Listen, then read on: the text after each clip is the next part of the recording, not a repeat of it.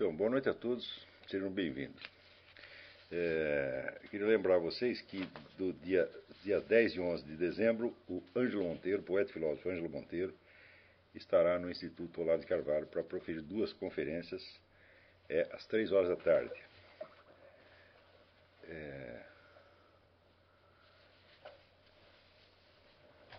Muito bem, o tema de hoje nos remete um pouco de volta ao livro do Dardo Scavino,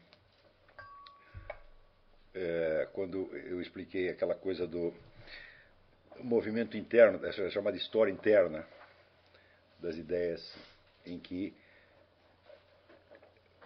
você observa cada, cada nova ideia, cada nova doutrina, cada novo sistema, entre aspas, como se fosse uma resposta ou um prolongamento do anterior. Criando ali, então, vamos dizer, uma, a visão de um processo dialético que é como se fosse uma mesma pessoa pensando ao longo dos tempos e levantando eh, objeções, dificuldades a si mesmo, tentando de algum modo completar um raciocínio que em si mesmo é, é impossível de completar. Né? Então, eu disse a vocês que esse, esse modelo de história da filosofia tinha surgido com Hegel. Antes disso, você é, praticamente não encontra nenhuma história da filosofia onde tem uma narrativa contínua. A história da filosofia se limitava vamos dizer, a autores particulares, escrever o sistema de cada um, mas não, não tentava pegar um, um, fio de continuidade. A partir do momento em que Hegel faz isso, a coisa evidentemente se torna uh, moda e hoje é quase natural, é quase espontâneo que as pessoas esperem que uma história da filosofia faça isso. Quer dizer, mostra o desenvolvimento temporal das ideias, das doutrinas correntes, como se fossem saindo umas das outras. Né? A tentativa de, de, relacionar esse movimento interno das ideias com o panorama mais amplo das condições culturais, sociais, econômicas, políticas, etc., etc., já é uma coisa bem mais complicada. Não? Então, é, embora hoje também se espere né, que um historiador da filosofia faça isso, quer dizer, mostre qual é o panorama mais amplo do qual emergiram, entre aspas, é, as ideias, em geral as pessoas não se tocam de como, como é difícil fazer isso. Quer dizer, até que ponto pode ser problemático você descobrir qual a relação precisa entre uma ideia que um sujeito teve e o panorama socioeconômico, cultural, etc, etc. Para você fazer isso com uma única ideia, é uma coisa quase impossível. Né? No entanto, em qualquer cursinho de filosofia no ginásio, o professor vai fazer isso. Não, nós vamos aqui apresentar as ideias apresentar o panorama sociocultural do qual elas, elas emergiram. Né? Então, imagino, por exemplo, como você fazer uma, uma relação entre, sei lá, o código cartesiano tá certo? e a, vamos dizer, a economia mercantilista da época. Né? Você só pode fazer uma, uma, uma relação analógica, muito, muito longínqua e muito, muito forçada. Eu, pessoalmente, eu acho que é quase impossível você relacionar uma coisa com a outra. Né? De qualquer modo, a curiosidade é legítima e a pergunta permanece. Qual é a ligação entre esta ou aquela ideia filosófica e o panorama cultural do tempo? É, essa ligação ela se estabelece através de uma série de mediações, onde quanto mais você se afasta do, do, do campo preciso das, das, ideias filosóficas para abranger outras dimensões, a ligação vai ficando cada vez mais sutis e mais problemáticas e mais, eh, mais ambíguas. De maneira que essa expectativa de que uma história da filosofia, um curso de história da filosofia, apresente as relações entre a evolução das ideias e a evolução histórica, né? Embora seja hoje quase um lugar comum, é, na verdade é, é uma expectativa totalmente utópica. E quando as pessoas falam disso como se fosse uma coisa óbvia, né? então, olha, aqui nós vamos apresentar panorama, a evolução das ideias e relacioná-la com o panorama histórico, né? é sinal de que eles nunca tentaram fazer isso pessoalmente. Eles estão pegando, tomando algum material que encontraram em, em, em, livros e simplesmente repassando. Né? Eu acho que não há um único caso onde você possa mostrar uma relação óbvia e indiscutível entre uma ideia que um filósofo pensou e o panorama histórico. Né? A coisa é. Veja, experimente fazer isso com você mesmo. Imagine uma crença, uma ideia que você tem e diga para você qual é a relação dela com o panorama social em torno. Você não consegue fazer isso nem com você mesmo, quanto mais quanto, né, é, quanto aos outros. No entanto, esses conceitos, essas figuras de linguagem, elas se, se propagam de tal maneira que a gente acaba achando que são exigências óbvias e elas nos parecem óbvias precisamente porque nós jamais tentamos realizá-las. Na primeira tentativa você veria como a coisa é, é difícil, problemática e, e, em última análise, impossível. É, mas esta é, ideia de Hegel, dizer, do, do, de um processo histórico que se manifesta sobretudo no, no reino das ideias, você tem em cima aqui um, um, um fio, uma continuidade, né? das ideias, e embaixo você tem outras linhas de continuidade cultural, religiosa, política, etc. etc. É, nós podemos perguntar de onde saiu isso, de onde ele tirou isso, qual é a origem é, remota disso aí. Como que a ideia de um processo histórico surgiu na mente humana. Né? Você vê, na realidade, nós estamos tão acostumados, isso até a expressão processo histórico nos, aparece toda hora na nossa, nossa linguagem,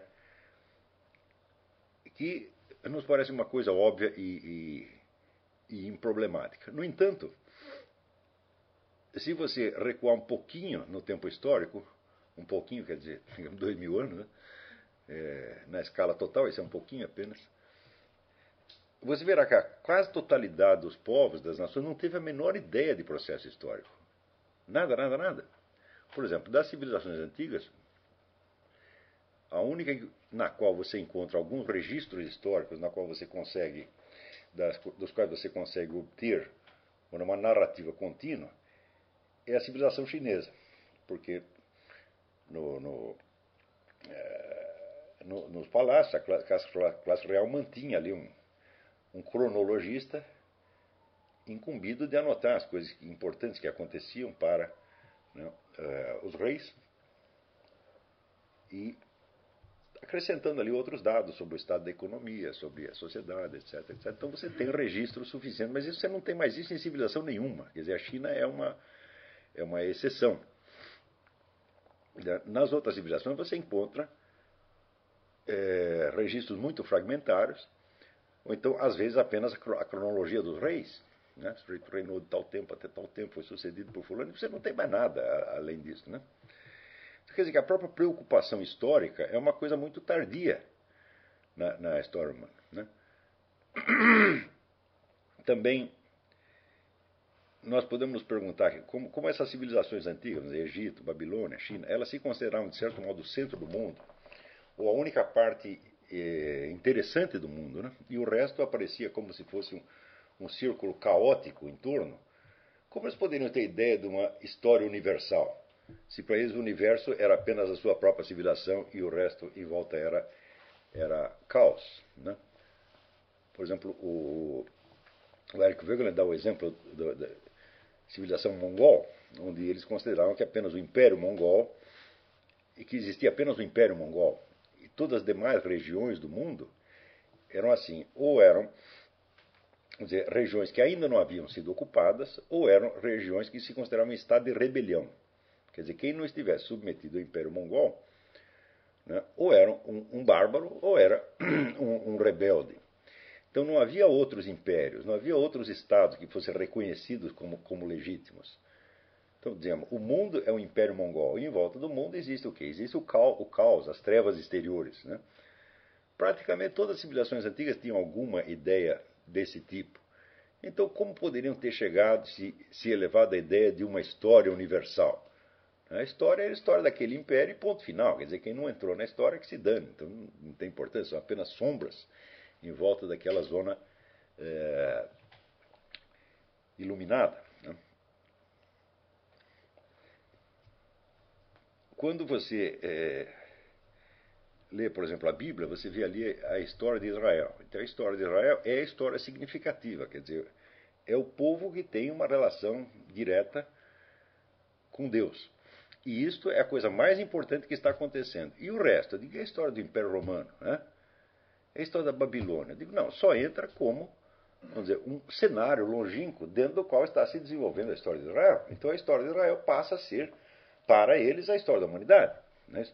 Mas quando você vê o tamanho do, do, povo judeu e o tamanho dos impérios onde se desenrolava a história deles, você vê que isso é uma coisa completamente desproporcional.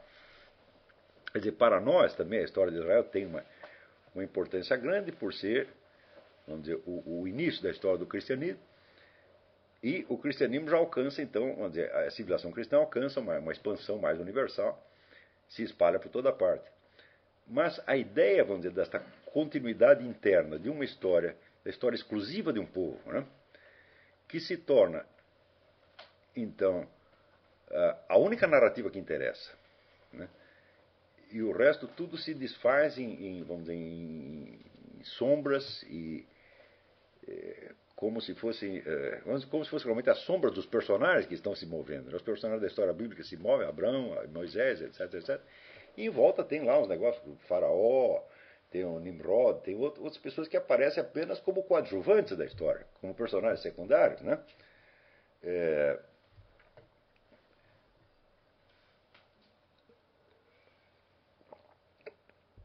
você vê que já na Bíblia aparece uma certa ideia de continuidade e de uma coerência interna da história.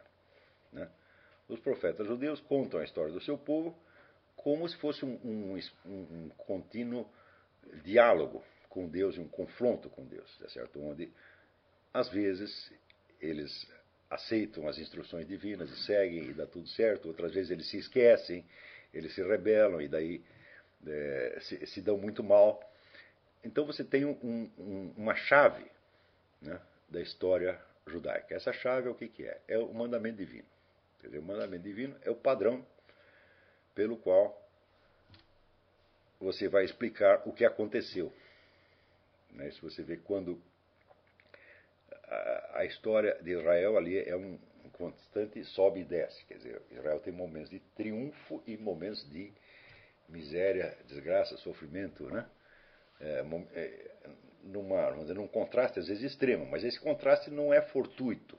Existe um princípio explicativo. Esse princípio explicativo é a própria ordem divina. Quer dizer, tudo que acontece, a totalidade do real, está submetida dizer, ao mandamento divino, e conforme você acerta o seu passo com o mandamento divino, ou você se afasta dele, então se seguem as consequências e se segue então onde é o conteúdo da sua, da sua história. Então, pela primeira vez ali, você tem a ideia de uma chave histórica. Mas note bem, não é a chave da história universal. É apenas a chave da história do povo de Israel. Né? E os outros povos? É como se os outros povos não tivessem história. Eles entram apenas, eles são capítulos da história de Israel. Dizer, quando entra ali o faraó, você não sabe de onde saiu o faraó. Quer dizer, a história toda do Império Egípcio, que, vamos dizer, resultou no reinado daquele faraó não interessa absolutamente, não interessa de onde saiu o faraó. Nós não sabemos também se a história do faraó estava, a história do, do, do Império Egípcio estava também submetida à mesma regra formadora de Israel. Se estivesse, nós devemos dizer, então, era uma, uma espécie de uma regra inconsciente, porque os egípcios não tinham recebido a mensagem divina. Então eles não sabiam qual era a chave da sua própria história. Estou olhando desde o ponto de vista como veria um profeta, profeta judaico, né? Ou seja, nós judeus nós sabemos a, a, a chave, a coerência interna da nossa história, que é dada então pelo mandamento divino. Os outros também estão submetidos ao mandamento divino, mas eles não sabem. Então a história dele não faz, deles não faz sentido. Como não faz sentido, não pode ser contada. Então é como se somente os judeus tivessem uma história durante esse período. Somente eles tinham uma história, porque somente eles tinham consciência histórica. E tinham consciência histórica graças à ideia dizer, de um princípio orientador né, do, do, fio da meada, que era justamente a ideia da, da revelação divina. Ou seja, Deus baixou ali os dez mandamentos, então, conforme o povo se comporte desta ou daquela maneira, seguem-se as consequências, as consequências são compreensíveis à luz dizer, do, do princípio estruturador do conjunto. Pergunto eu, como foi que esta ideia que aparece. apenas dentro né, da, da esfera judaica, como que ela se universaliza? Né? Como que surge a ideia de que a história da humanidade inteira pode ter um fio da meada? É isso? Essa ideia, evidentemente, ela só surge com o cristianismo. Porque com a revelação cristã, então, o que fica estabelecido é o seguinte: o princípio estruturante que dá dizer, o fio da meada, ele não foi anunciado somente a um povo em particular, mas, como diz, urbi et orbi, para a cidade e para o mundo. Quer dizer, foi a mensagem cristã é para todos. Tá então, em princípio, saibam ou não, os demais povos também estão submetidos vamos dizer, à mesma regra e, portanto, a história deles deve ter uma coerência né, por trás de todas as modificações, de todos os percalços, exatamente como a história dos cristãos tem.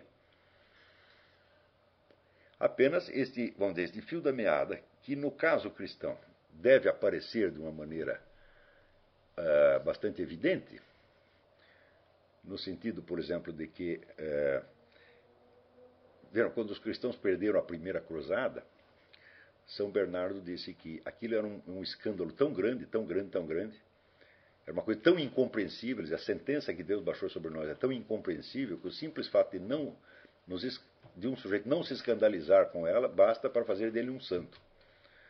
O que, que ele está querendo dizer? Que a história tem um sentido. Não é isso? E que, naquele momento, o sentido apareceu obscurecido por um fenômeno estranho. Teoricamente, os cristãos deveriam vencer a primeira cruzada porque eles estavam obedecendo à voz de Deus. Se apesar de obedecer eles foram derrotados, então é porque Deus tem algum motivo secreto para fazer isso e isso escapa da nossa compreensão, mas isto não desmente a existência de um fio da meada e de uma racionalidade da, da história. Apenas, dizer, é a racionalidade divina e nós não estamos conseguindo captá-la neste momento. E quanto à história dos outros povos? Bom, ela também, elas também estavam regidas pelo mesmo princípio, só que de uma maneira inconsciente. Então, outros povos, sem terem recebido a mensagem cristã, eles podiam se aproximar dela ou se afastar dela, sem nem mesmo saber que ela existia. Né? Então, existe aquele negócio dizer, da anima naturaliter cristiana, quer dizer, uma alma que é naturalmente cristã. Né? Então, essa expressão, salvo engano, é, Santo Agostinho aplicou a Platão. Platão, é claro que não conhecia a revelação cristã, porque veio, veio 400 anos depois mas naturalmente ele tendia naquela direção. Então esse princípio pode ser aplicado vamos dizer, à história de vários povos. Os povos não tinham recebido a mensagem cristã, mas podiam estar agindo de uma maneira que fosse pelo menos parcialmente harmônica com ela, ou que fosse parcialmente antagônica a ela. E isto seria então a chave é, explicadora do seu, do seu destino. Então, a ideia de que toda a história humana pode ser remetida a um conjunto de princípios explicativos, ela surge daí.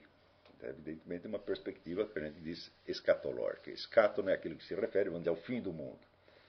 Quer dizer, as últimas coisas que vão acontecer.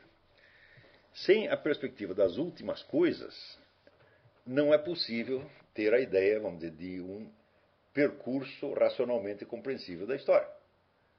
Porque se a história está em aberto, se nós não sabemos onde ela vai terminar, né, nem quando ela vai terminar, então, evidentemente, o percurso histórico não chega a adquirir uma forma. Se está em aberto, ele não tem forma. Não é? Se você não sabe, por exemplo, ah, nós vamos, a história vai continuar por mais 10 anos, ou por mais 10 bilhões de anos, ou por mais 10 trilhões de anos. Você vê que nessas condições é absolutamente absolutamente impossível você tentar traçar uma figura do percurso histórico. A figura do processo, o processo histórico é impensável. Aí existe apenas a história, quer dizer, a sucessão dos acontecimentos, ou mais ainda, vamos dizer, uma coexistência de linhas de sucessão, né? umas articuladas com as outras, outras totalmente desarticuladas e separadas. Isso você tem o acontecer apenas em toda a sua variedade inabarcável, irredutível a uma figura racionalmente compreensível. Né?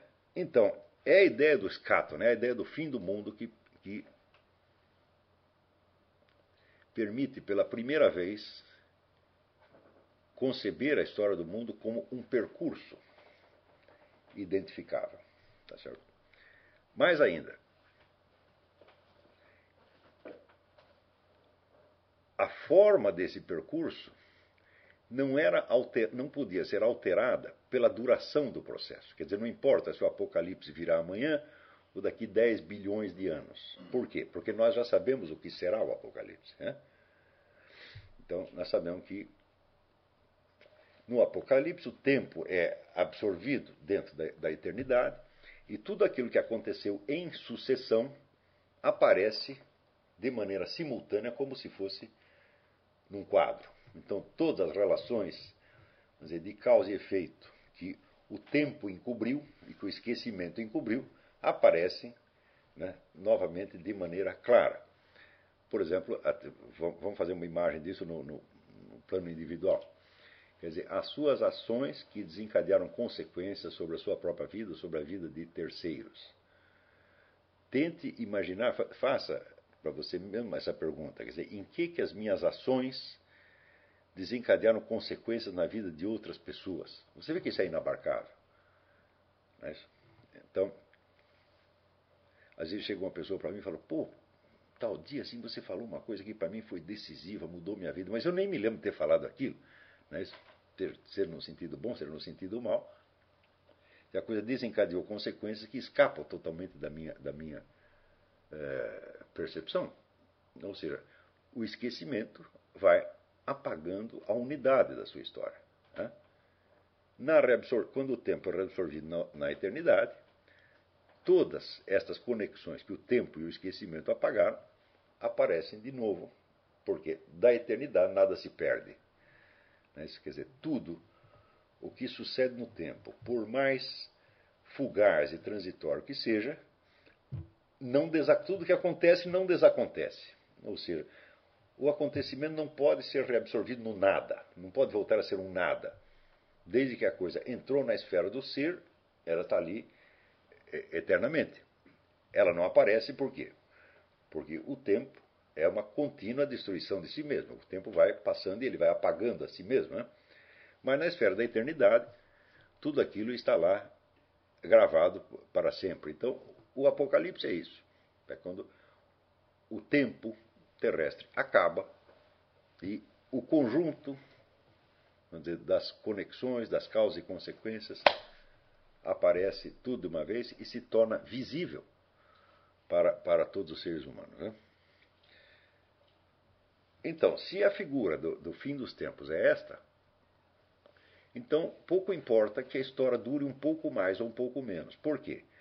Porque a duração total da história é um nada em face da eternidade. De pouco importa a história durar mais 10 anos, mais 20 anos, mais 100 anos ou mais 100 trilhões de anos. Somando tudo isso, digo, bom, é um nada em face da eternidade. E tanto faz que na eternidade estejam estejam gravados os, as conexões todas de 10 mil anos ou de 10 milhões de anos. A diferença é relativamente pouca, se você sabe, sempre comparando vamos dizer, o finito com o infinito. Então, dentro desta, desta ideia de uma passagem do tempo para a eternidade, então, a concepção vamos dizer, de um percurso histórico se tornava pensável, pouco importante a duração do percurso. É? Ou seja, aconteça o que acontecer, vai terminar assim. O tempo cessará e tudo se transportará para a eternidade e tudo que estava oculto aparecerá. Tudo que foi esquecido será relembrado. Tudo aquilo que era incompreensível se tornará é, compreensível. Tudo aquilo que foi perdido está reconquistado. E assim por diante. É? Então, note bem que isso aí permitia formar uma ideia do, do, da história humana como unidade sem prejulgar qual é o curso exato que as coisas vão tomar aqui. Hum? Tá certo? Porque o fato de você saber como tudo vai terminar, bom, você não sabe como que você vai chegar nesse término. Ou seja, esta concepção que aparece, então, com a revelação cristã, ela torna pensável a figura do processo histórico mas apenas como um símbolo, não como um conceito científico, evidentemente. Né? Quer dizer, você tem uma ideia de que, há, de que, no fim das contas, a história será um processo fechado, pouco importando a imensidão humanamente inabarcável dos fatos que a compunham, ela tem uma forma e ela tem um fecho, por assim dizer. Tá Mas, se isso permitia que essa ideia se tornasse pensável, ela só era pensável mais ou menos como um negócio de uma assíntota, quer dizer, uma, é uma curva que vai se aproximando de uma outra reta, aproximando, mas quando ela vai aproximando, ela vai virando um pouquinho mais, então você nunca sabe quando vai emendar e se vai emendar um dia. Quer dizer, quanto mais perto chega, mais se desvia. Hum? Então, esta figura, vamos dizer por assim dizer, esta uh, figura hiperbólica né, da, da totalidade do processo histórico, tal como ela aparece no, no pensamento cristão, ela é de maneira muito consciente apenas uma imagem ou um símbolo. Ou seja, nós conseguimos conceber a história humana como uma totalidade fechada que tem uma forma, mas nós não sabemos precisamente qual é essa forma e jamais saberemos. Né? Sabemos como vai terminar, mas não sabemos o que vai acontecer. É o próprio Cristo, quando lhe perguntam quando virá o fim do mundo, ele disse: Isso só Deus Pai sabe. De que, veja que coisa, ele está dizendo: Eu não sei. É? Ora, nós sabemos que Jesus Cristo é o Logos, a inteligência divina. É? E Deus Pai é o poder divino, é a vontade divina. Então, isso significa que o fim do mundo é uma livre decisão da vontade divina. Né? E não algo que possa ser, vamos dizer, racionalmente justificado. Ou seja, não é uma imposição da inteligência divina, mas é um ato livre da vontade divina. É isso que Cristo quer dizer quando ele diz só Deus Pai sabe. Né? Então, isso quer dizer, é um ato da vontade divina e não da inteligência divina do Logos, que é ele mesmo. Né? Então, a, o fim do mundo depende da liberdade divina, a liberdade que Deus tem de escolher isto ou aquilo. Né? Então, quer dizer, é a mesma coisa que dizer não, que isso não é racionalmente compreensível. Não há, não há uma, um, um, fundamento lógico que possa ser exposto, porque se houvesse um fundamento lógico, você dele poderia deduzir mais ou menos a duração né, do, do, dos tempos e assinalar aproximadamente o fim. Não é isso?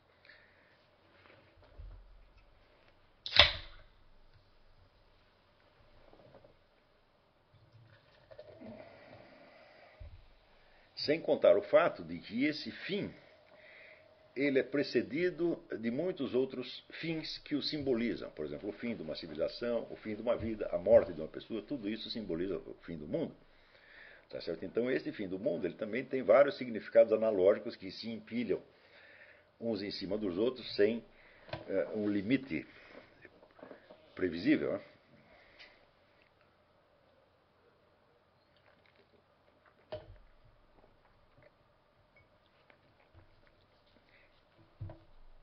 Então, estou dizendo aqui, com o cristianismo pela primeira vez,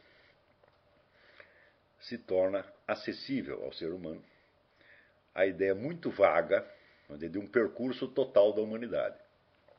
Hum? Mas esse percurso só é tornado total, ele só adquire uma forma porque ele tem um fim. Isso não quer dizer, de maneira alguma, que no seu conteúdo, quer dizer, nos vários processos que o compõem, eles têm uma unidade substantiva. Esse um processo histórico humano tem uma unidade substantiva. Quando você vai tentar recompor essa unidade no ponto de vista substantivo, quer dizer, por assim dizer, quantitativo, você não consegue. Você vê que existem inúmeras linhas de desenvolvimento histórico que não tem nada, nada, nada a ver uma com as outras e que se desenrolaram de maneira totalmente independente, sem que um sujeito aqui tivesse notícia do que os outros estão fazendo lá. Então você diz, bom, o conjunto tem uma unidade, por quê? Porque ele tem um término, porque essa história se desenrola num lugar determinado, que é o planeta Terra, e porque ela tem um término. O que nós podemos apreender da forma total do percurso humano é só isto. Né? Agora, substantivamente, qual é essa forma, no sentido interno? Quer dizer, como se desenrolou o processo histórico e quais são as leis, entre aspas, que o determinam. Tá certo? Isso não dá para a gente saber, isso é in, in, absolutamente inacessível.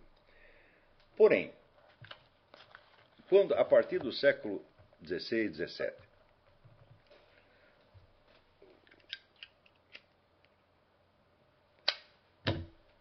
o domínio que o cristianismo exercia sobre a imaginação das pessoas na Europa vai se dissolvendo, tá certo? Então, na mesma medida, a ideia do processo histórico vai perdendo a sua referência à infinitude e à eternidade e vai se tornando uma ideia, vamos dizer, substantiva e, por assim dizer, materializada. Então começa a se entender o processo histórico como algo cuja forma e cuja figura pode ser conhecida materialmente, por assim dizer. Ou seja, nós podemos recompor todos os processos causais na sua interconexão e chegar a apreender a figura substantiva do processo histórico. Hum? Então, esta noção de processo histórico, ela surge então de uma transposição de uma ideia de um símbolo escatológico para o plano da realidade histórica material concreta. É então, é como se fosse uma figura de linguagem mal interpretada. Quando nós chegamos em Hegel, você vê que claramente Hegel tem a ideia de que ele pode, e que não só ele pode, mas outras pessoas também podem, dominar materialmente a figura inteira do processo histórico e explicá-lo. Note que, na concepção bíblica, o que dava a unidade, o que dava o fechamento da figura do processo histórico era somente o seu término. Quer dizer, o fato de que vai terminar. Nós sabemos que não é infinito, por quê? Porque termina. E se termina, então tem uma forma. Mas esta forma, considerada em si mesma, ela é tão complexa e tão inabarcável que nós jamais poderemos conhecê-la, jamais vamos poder explicar tudo o que aconteceu e remeter todos os fatos a um princípio explicativo. Né? Se só Deus sabe qual é o término do processo histórico, então só Deus sabe a forma substantiva do processo histórico. Hum? Nós sabemos apenas que existe a forma, mas não, não, não que nós podemos conhecê-la. Estão acompanhando isto? Está ficando clara a diferença entre essas duas perspectivas? Bom, acontece que, depois de Hegel, a ideia de encontrar princípios explicativos para o processo histórico, ela se dissemina e se torna quase que uma obrigação. Todo mundo tem, né, todo pensador tem que ter uma filosofia da história e tem que tentar descobrir o fio da meada. O fio da meada pode, por exemplo, ser as constantes do processo histórico. Né? As constantes e os padrões de mudança. Quer dizer, as coisas mudam, mas mudam dentro de um padrão mais ou menos identificável. Tá certo? O número de teorias explicativas que aparece a partir daí, como por exemplo a lei dos três estados de Comte, a teoria da luta de classes de, de Karl Marx, e assim por diante. Né? Apareceram inúmeras. E apareceram tantas que a ideia de que nós podemos ter um controle intelectual do processo histórico se disseminou ao ponto de que todo garoto de escola hoje acha que ele sabe qual é a forma do processo histórico e para onde o mundo está indo. É claro que essa ideia é furada. Mas, uma expectativa dessa, quando ela se dissemina, culturalmente se torna, vamos dizer, quase que uma, uma obrigação cultural, então ninguém mais vai parar para pensar, é, será que isso é execuível mesmo? Tá certo? Claro que também sempre aparecem as reações, quer dizer, os céticos, os caras que negam a possibilidade desse conhecimento e enfatizam, vamos dizer, a irracionalidade ou inabarcabilidade do, do, do processo. Mas a, a simples existência dos céticos prova também a existência daquilo que eles estão contestando. É certo? Então, de um lado você tem milhares de pessoas, milhares de cérebros tentando, uns após os outros, mostrar alguma unidade do processo histórico. Né? E do outro lado, outros tantos milhares de cérebros negando que esta unidade exista ou que ela seja cognoscível. É certo? Então, é claro que nesse caso,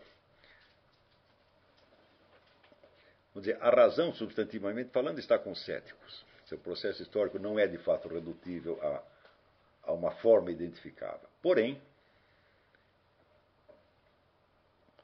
o desejo, o impulso de buscar esta, esta forma, buscar essa explicação, ainda que sabendo que não é possível encontrá-la, esse impulso já se tornou um dado cultural permanente. Por quê? Cada indivíduo que pode tomar alguma decisão, que pode interferir de alguma maneira no curso das coisas, ele se sente impelido a se orientar não apenas no quadro da situação imediata, mas no quadro que ele imagina ser o conjunto. Né, por exemplo, um estadista, o que eu estou fazendo agora, como isto vai afetar não somente os próximos acontecimentos, mas o curso inteiro da história. Né, se você sabe que existe uma forma total do processo histórico, a tentativa de você encaixar racionalmente as suas ações ou os acontecimentos da atualidade nesse quadro é quase irresistível. Não é isso? É, mais ainda, o, o, político, o estadista, o, o líder, que tome as suas decisões sem levar em conta essa totalidade do processo histórico será considerado um irresponsável, porque ele não está medindo as consequências dos seus atos. Então, de certo modo, todo mundo está obrigado ao impossível. Todo mundo está obrigado a tentar compreender né, o significado das suas ações o significado dos fatos presentes dentro de uma totalidade que, por outro lado, nós sabemos que é inabarcável e incognoscível. Tá é claro que essa é uma situação bastante desconfortável, mas a mentalidade contemporânea já se acostumou tanto a ela que sempre se espera né, de qualquer intelectual, de qualquer formador de opinião, de qualquer líder político, que ele tenha alguma visão do processo histórico. Né? Isto mesmo, vamos dizer, nas, uh, as pessoas mais modestas intelectualmente são de algum modo obrigadas a tomar uma posição. Você vê que na, na, na última campanha eleitoral brasileira, então, por exemplo, as pessoas prometem transformar o Brasil numa grande potência. O que, que é a expressão grande potência? Né? Significa é um poder decisório que, dentro do quadro total da história, vai deixar alguma marca e não vai passar como se fosse apenas uma fumaça que se desfez no ar. Tá certo? Então, isso quer dizer, nós vamos afetar o processo histórico, não apenas o nosso processo, mas o, o curso inteiro da história da humanidade. Esta é, é, é, a promessa. Claro que a promessa, totalmente, neste caso, é totalmente louca. Né? É, mas o simples fato de que ela exista já é significativa.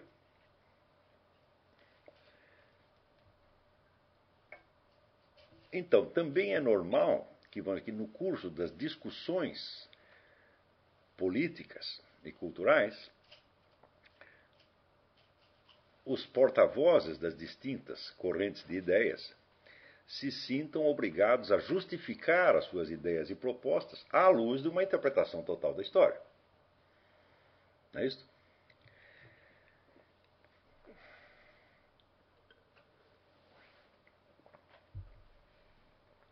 Nos últimos, nos últimos eh, dois séculos, a versão que se tornou, a versão do processo histórico que se tornou a mais conhecida foi evidentemente a de Karl Marx. É Mas, quando você vê a pretensão totalizante do marxismo e compara isto com a estreiteza dos dados que ele leva em conta você vê que é uma coisa totalmente desproporcional. Porque como pode o indivíduo tentar traçar a figura total do processo histórico apenas a partir de dados sobre um negócio que ele chama de sistema de produção? Hum? Quer dizer, dentro da história acontecem tantas coisas. E alguns dos fenômenos mais espetaculares tem pouco ou nada a ver com o sistema de produção. Por exemplo, o que uma epidemia tem a ver com o sistema de produção? Hum? Como você pode né, é, remeter, é, tentar, tentar criar um, um elo causal, né, um elo de explicação, um princípio comum que explica ao mesmo tempo a produção, o sistema de produção feudal e a peste negra? Né? Nós sabemos que essas duas coisas emergem dizer, de causas completamente heterogêneas. Quer dizer, por um lado, você tem as decisões humanas que criaram o sistema feudal. Por outro lado, você tem um, fato, um dado da natureza que veio de uma direção completamente diferente e interferiu no processo. Né? Por exemplo, as grandes mudanças climáticas. Né? É, ou digamos, como você pode relacionar, vamos dizer, uma guerra a um sistema de produção? Vamos mesmo que a guerra, uma determinada guerra, tenha começado com um intuito, com algum intuito econômico, é evidente que as guerras escapam do controle tá certo, dos supostos interesses econômicos que a determinaram. Mesmo porque, se você entra numa guerra, a chance de você ganhar ou perder é sempre 50%.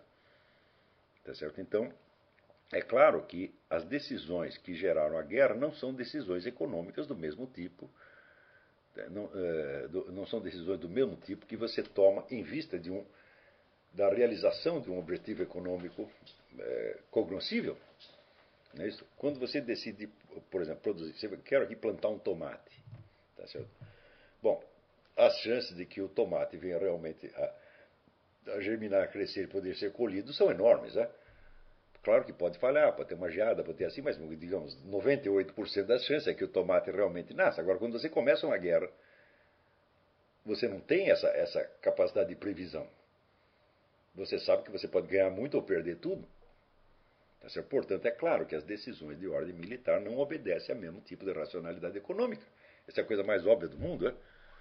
Tá Isso quer dizer que em princípio, nenhuma guerra jamais pode ter sido determinada por motivos econômicos exclusivamente.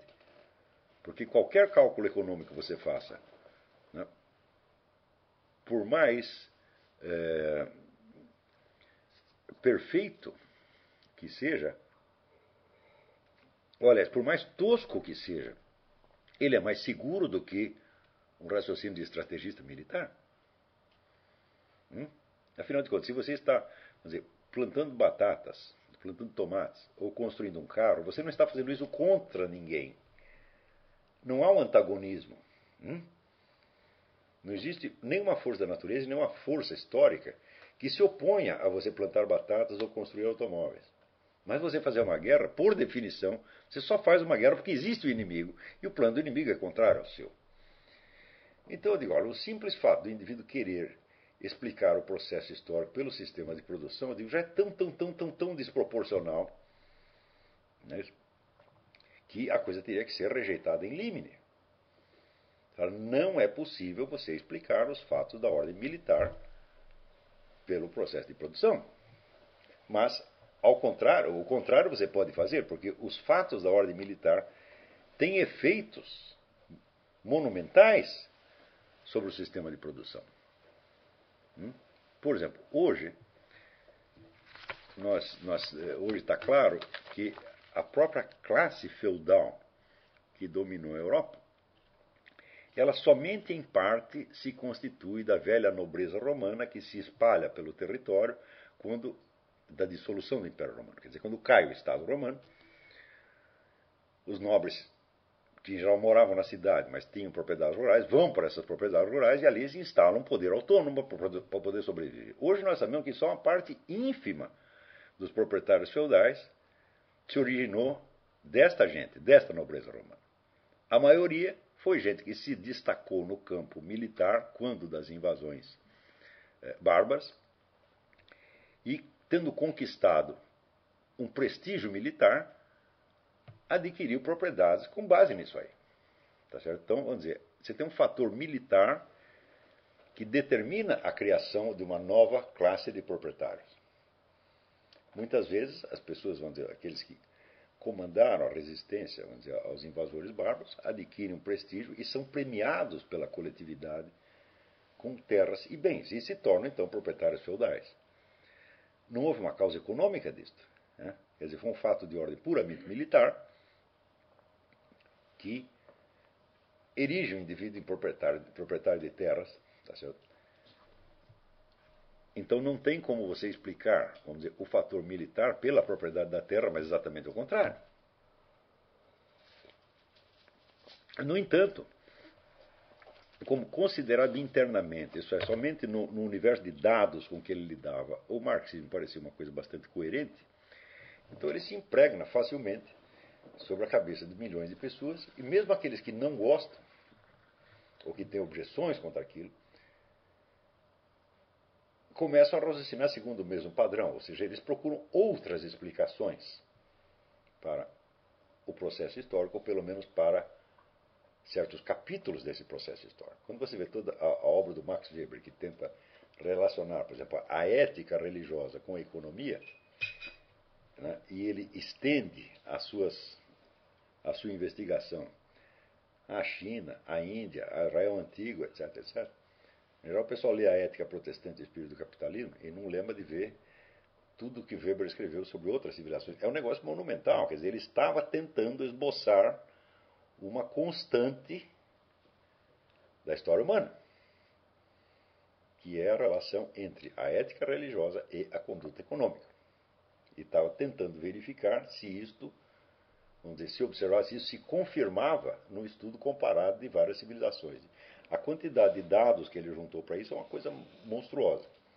Apenas ele era um cara um pouco mais, vamos dizer, comedido e mais, é, mais honesto, mais idôneo do que Karl Marx, e, e não chegou a enunciar uma conclusão.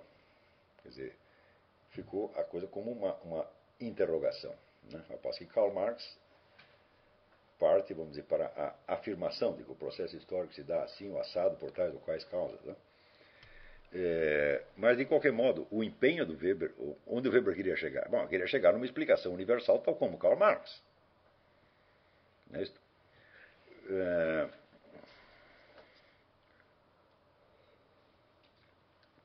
quando você vê o, o Dr. Freud, por exemplo, explicando a origem das civilizações pela repressão sexual, é, vamos dizer, é uma ambição igual a de, de Karl Marx. Quer dizer, eu quero achar um princípio que, idealmente, nos dê pelo menos uma ideia das causas profundas, totais e constantes por trás do processo histórico. Né?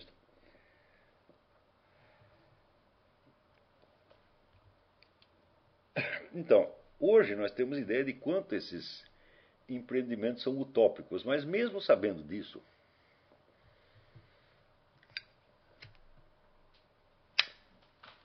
nós não podemos permanecer alheios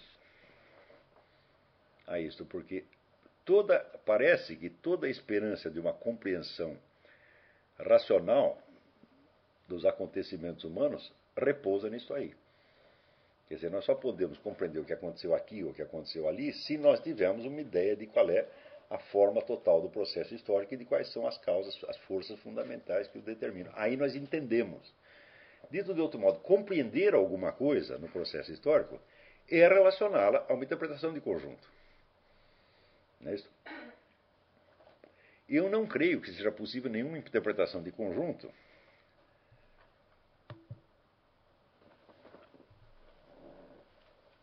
Peraí, precisa avisar o pessoal do, do, instituto aí que a sua imagem está completamente desfocada. Está horrorosa, não estou vendo ninguém aí.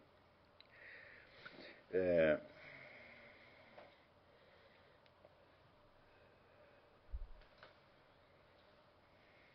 Vamos ver se melhorou.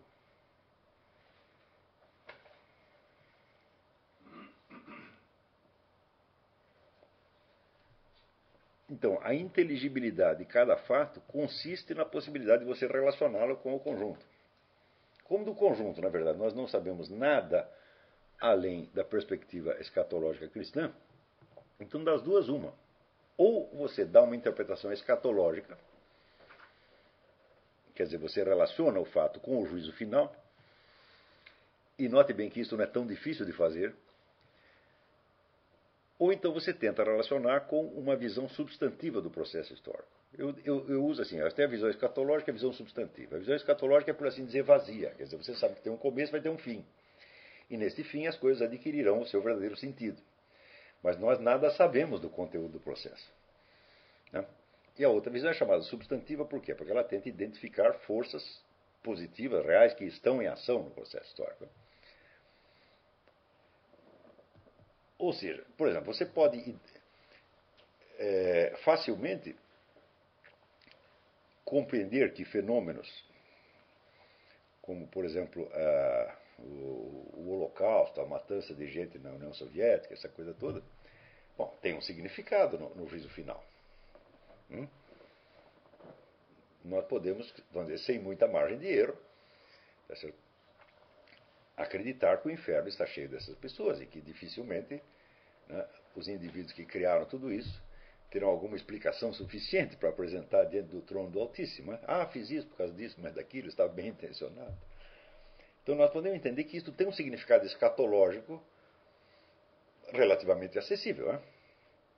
Quer dizer, você tem uma encarnação manifesta do, do mal, do pecado, tomado no seu sentido mais extremo. Então, o significado disto, em termos escatológicos, é perfeitamente pensável. Mas e em termos de uma interpretação substantiva do processo histórico? Nós, na verdade, nós nada sabemos. Ora, acontece que a explicação escatológica não satisfaz a maioria das pessoas.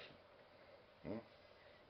Embora ela nos dê antecipadamente e independentemente da duração do processo, uma visão suficiente do seu significado total, ela não pode satisfazer a mentalidade moderna, por quê? Porque a mentalidade moderna quer fazer da história um conhecimento científico. Ou seja, quer encontrar, vamos dizer, explicações causais, constantes, etc., etc., pelas quais elas possam, ela possa explicar o que acontece. Ora, se você pegar a totalidade do que nós sabemos da história humana, é, nós sabemos que as únicas constantes observadas até agora né, são as chamadas constantes de Huntington. Não é esse Huntington que fez o livro A Crise das Civilizações, mas o, o não sei se era avô ou tio dele, Ellsworth Huntington, geógrafo. Hein? Que diz o seguinte: então, na totalidade do processo histórico, nós só observamos as seguintes constantes. Primeiro, o crescimento da população. A população jamais parou de crescer. É isso. Segundo, os vários núcleos civilizacionais se aproximam cada vez mais uns dos outros pelo simples fato do crescimento. Quer dizer, tem mais, aumenta os contatos civilizacionais. Não é isso? Em terceiro, existe uma tentativa cada vez maior de organizar e de dar forma ao conjunto. Essas são as três únicas é, constantes que, que, existem. Mas, mesmo essas constantes, dizer, não, não são tão constantes assim. Quer dizer, a progressiva aproximação dos núcleos civilizacionais ela tem hiatos e tem momentos de separação. Vamos dizer, a própria, a, a, a próprio fim do Império Romano, a própria origem do, do feudalismo é isso. Quer dizer, você tinha uma civilização integrada, organizada, onde tudo estava conectado a um centro, e de repente o centro se desmantela e os seus vários componentes se espalham por toda parte, não tem mais contato nenhum. Isso quer dizer que esta aproximação dos núcleos ela, ela é uma constante no sentido total, mas não é uma constante linear, por assim dizer. Né? Fora disso, nós não temos mais nada. Mas no debate de ideias que se processa diante dos nossos olhos, tanto na esfera cultural, acadêmica, quanto na esfera política, as tentativas de justificar esta ou aquela política em função de uma noção do processo são, é, são muitas, são constantes. E a gente observa isso, por exemplo, recentemente eu estava lendo o livro do Malak Martin, que se chama The Windswept House, A Casa Varrida pelo Vento. Né? É, e até foi uma coisa interessante porque um dos personagens, isso é um romance, mas é o que se chama um romance cliff, quer dizer, um romance que tem uma chave, de modo que você pode, pelos personagens ficcionais, você pode identificar os seus correspondentes históricos reais. Né? Então, um personagem fundamental aqui é o cardeal Mastroianni, que na verdade é o cardeal Agostino Casaroli, e eu estava lendo isto justamente no momento em que apareceu a, a entrevista do Mehmet Ali Agca, o sujeito que fez o atentado contra o Papa em 1981, e ele deu na, na, televisão turca uma declaração de quem mandou ele cometer o atentado foi o, o cardeal Casaroli. Né? eu não sei se é verdade ou não, mas pelo retrato que o Malachi Martin traça aqui do cardeal Casaroli, a coisa faz sentido. E eu vou ler aqui para vocês um pedacinho, para vocês terem ideia de como foi exemplo, a mudança de mentalidade nos altos, altos círculos do Vaticano que determinou o, o Concílio Vaticano II e todas as modificações que houve depois. E vocês vão ver qual é a origem de tudo isso. Né? É... Então ele, ele que esse cardeal ele tinha uma grande admiração por as pessoas que eram os engenheiros chefes do projeto mundial. Né? Ele mesmo não tinha se tornado um engenheiro-chefe, é, mas não foi por, por falta de, de, de, desejo. Como clérigo, como sacerdote, como arcebispo, uh, como homem de carreira na igreja, diplomata, uh, ele tinha crescentemente, progressivamente abandonado todas as imagens e conceitos da sua fé original.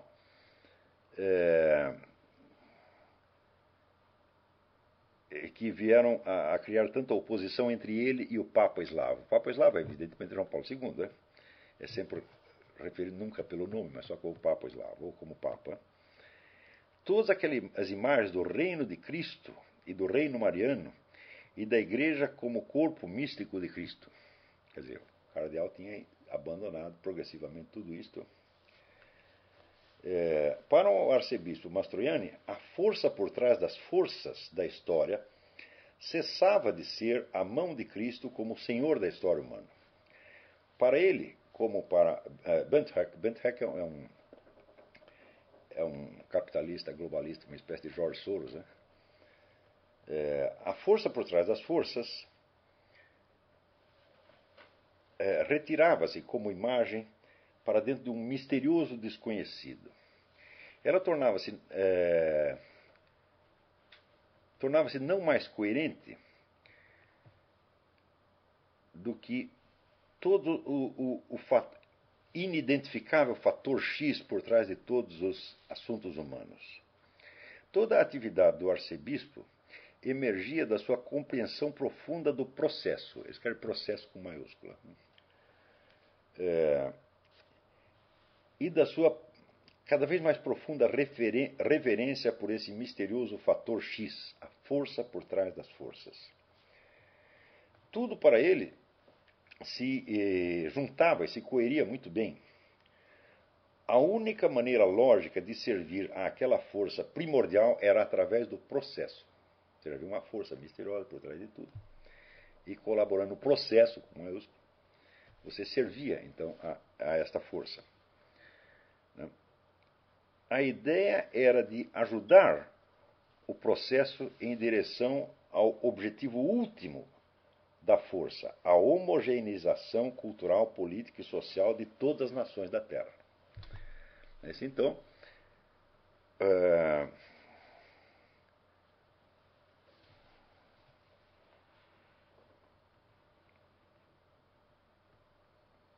então, esse cardeal ele tinha se afastado cada vez mais da noção da, da providência, quer dizer, dentro da perspectiva escatológica, nós podemos entender que, ainda que nós não consigamos estabelecer relações lógicas entre todos os inumeráveis processos particulares, históricos, nós sabemos, por assim dizer, que a mão de Deus está por trás de tudo. Ou seja, na mente de Deus isso faz sentido, ainda que para nós seja inacessível.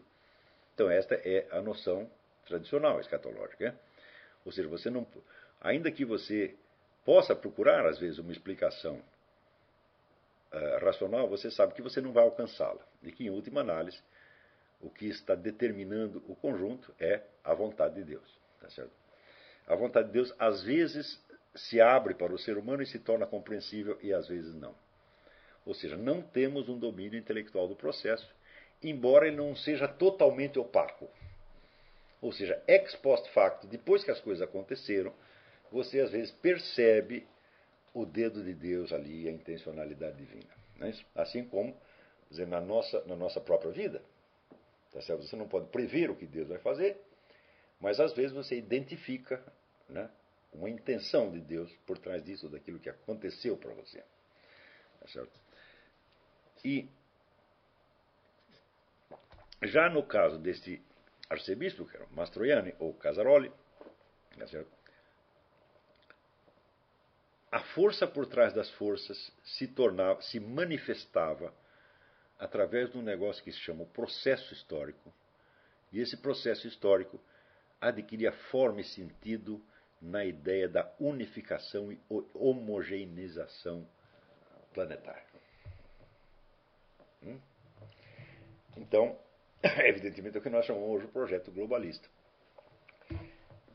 No Brasil, onde um, um dos livros é, uma das contribuições fundamentais do Brasil a, esta, a compreensão desse processo foi o livro do Zé Guilherme Melchior, que se chama justamente A Natureza do Processo.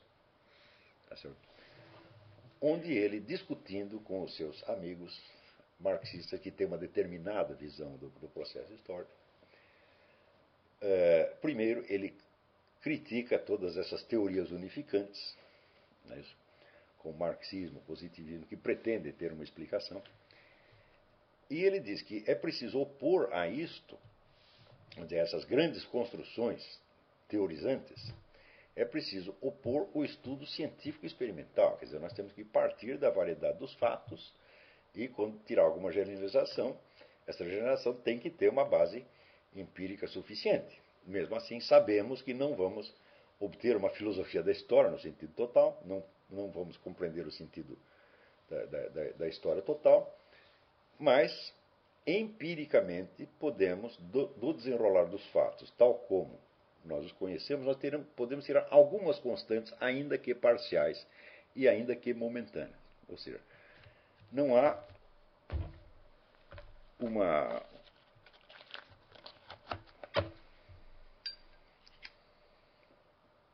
explicação, por assim dizer, metafísica do todo e não há uma teoria unificante, mas há certas constantes que são empiricamente constatáveis. E ele anota aqui algumas dessas constantes. Vamos ver o que acontece então.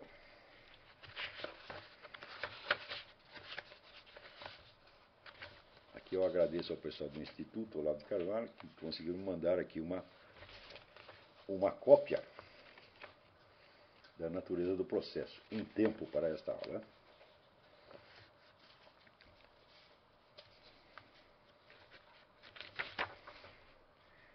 Então ele diz que ao longo dos últimos séculos, nós observamos em escala planetária a expansão progressiva de alguns fatores que aos poucos vão se tornando dominantes. Né? Então, é, um fator constante, ele diz, por exemplo, é a rapidez dos meios de transporte, quer dizer, a mobilidade humana nos últimos dois ou três séculos aumentou de uma maneira formidável, tá certo? E é... Portanto, isso amplia as possibilidades de ação de milhões de pessoas né, em, em, toda a Terra, já que podem se deslocar. Um segundo fator, vamos dizer, seria a, a, os progressos da, da biologia e da medicina, que então, diz ele, com as primeiras revoluções da biologia, quebrou-se a maldição milenar que ceifava a vida de tantos recém-nascidos e crianças e deixava as populações expostas à chacina dos contágios fatais. As pestes, flagelo crônico da sociedade tradicional, expressão inelutável do castigo divino, passaram a ser encarados como fenômenos naturais e controláveis. A peste virou epidemia. Então, evidentemente, a, a, com isso, diz ele, houve um aumento enorme do conforto físico para milhões de pessoas. Ele diz hoje qualquer família de classe médica, média às vezes tem, consegue mais conforto físico do que um faraó. Não é isso? É, tudo isso é verdade, quer dizer, a presença constante da, é, da ciência e da técnica em todos os domínios da, da, da vida humana também introduz modificações, etc. etc né?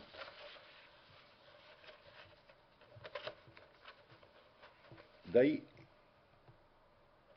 ele analisa certas modificações econômicas e diz: o que a industrialização trouxe e continua trazendo à sociedade foi uma ampliação sem precedente do acesso à riqueza e ao status por parte de gente nascida fora de uma e do outro. No universo tradicional, o privilégio era hereditário. Somente a igreja era parcialmente uma hierarquia aberta aos filhos das classes inferiores. Mas na sociedade moderna, a posição do indivíduo não é predeterminada. A desigualdade deixou de ser um destino. Quer dizer, que se você, você pertencer à classe rica ou classe pobre, já não é mais uma questão de hereditariedade. Existe a interferência de outros fatores que ampliam. Eh, eh, houve algum problema aqui.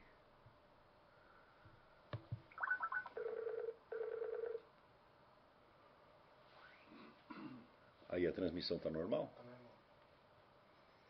Pronto, já apareceu aqui. Então, existe a abertura para outros fatores que aumentam consideravelmente a margem de manobra. Tá Porém, então ele, ele tá tent... o que ele está tentando dizer é que nos últimos séculos o processo histórico total está indo no sentido, vamos dizer, da democracia liberal. Quer dizer, você vai ter uma economia de livre mercado no mundo inteiro. Essa economia de livre mercado, por sua vez, vai corresponder à democratização progressiva é, da vida social. E, em suma, vamos dizer, a democracia liberal parece ser o ponto de desembocadura de todo o processo histórico, pelo menos dentro de um prazo previsível. Quer dizer, ele, não tenta fazer uma filosofia total da história, diz ele, que ele está apenas tirando conclusões de certos fatos empiricamente verificáveis e tentando ver para onde esses fatos estão levando. Eu digo, mas será que isto, este mesmo empreendimento, intelectualmente tão mais modesto e comedido que ele está tentando realizar aqui, será que até isto é realizável? Será que você pode fazer uma única generalização, mesmo parcial, com base nisso? Vamos ver. Então,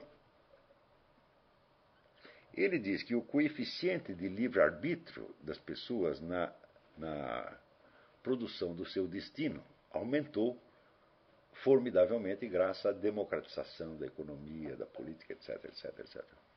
Hum? Mas tem um outro fator aqui que está completamente esquecido aqui e que geralmente todos os analistas que são influenciados de algum modo por este ideal democrático liberal também esquecem. É que os meios de ação da classe dominante sobre os seus dominados, eles aumentaram numa proporção que era impensável para qualquer governante da antiguidade, da Idade Média ou da Renascença. Hum? Então, por exemplo, hoje, um governante pode ter acesso às conversações privadas de qualquer cidadão. Que seria, isso seria considerado, na Idade Média da Antiguidade, um poder divino. O que, que as pessoas estão conversando dentro da casa delas? Isso só Deus sabe. Né? Mas hoje em dia você tem meios de a distância, você coloca lá um microfone direcional, você grava tudo que as pessoas estão falando e é uma facilidade. Em segundo lugar, existe o processo, aquele processo que o Miguel Reale chama jurisfação. O que é jurisfação? Significa que o sistema legal ele vai abrangendo dimensões cada vez maiores e mais variadas da existência social. Tudo que não era regulamentado passa a ser regulamentado.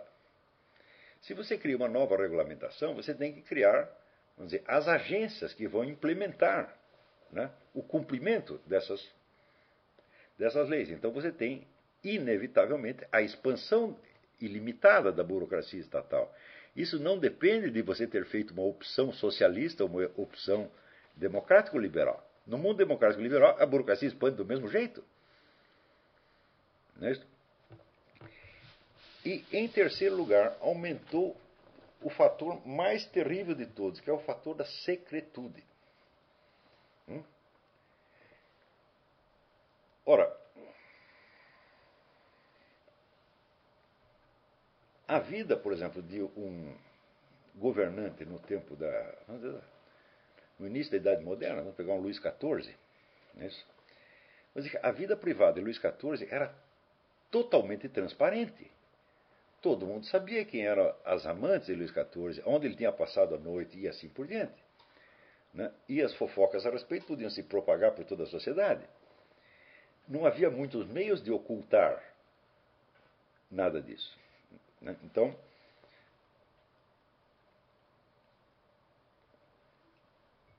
por outro lado, as atividades secretas do Estado eram, onde de escala muito pequena. Não é isso? Então, vocês viram, por exemplo, os Estados Unidos só tiveram um serviço secreto para atuar em tempo de paz depois da Segunda Guerra. Antigamente só tinha um serviço secreto militar, aquilo só entrava em ação no tempo de guerra. Né? Então, você tinha, para o Luís XIV, tinha seus espiões, é claro, mas espi... a atividade de espionagem era centrada no campo militar e só entrava em ação quando havia algum risco de guerra. No século XX, a expansão dos serviços secretos foi tal que, em algumas sociedades, como a União Soviética, o serviço secreto chegou a ser, vamos dizer, o coração de toda a administração. A KGB, por exemplo, a KGB fazia atividade de espionagem. Não, a KGB controlava tudo. Controlava a atividade bancária, controlava a educação, controlava o movimento editorial, eh, controlava o que se fazia nos, nos consultórios psiquiátricos, etc, etc. Então, você teve, pela primeira vez na história, você teve o um governo secreto. Quer dizer, o governo que sabe tudo e onde você não pode saber de nada.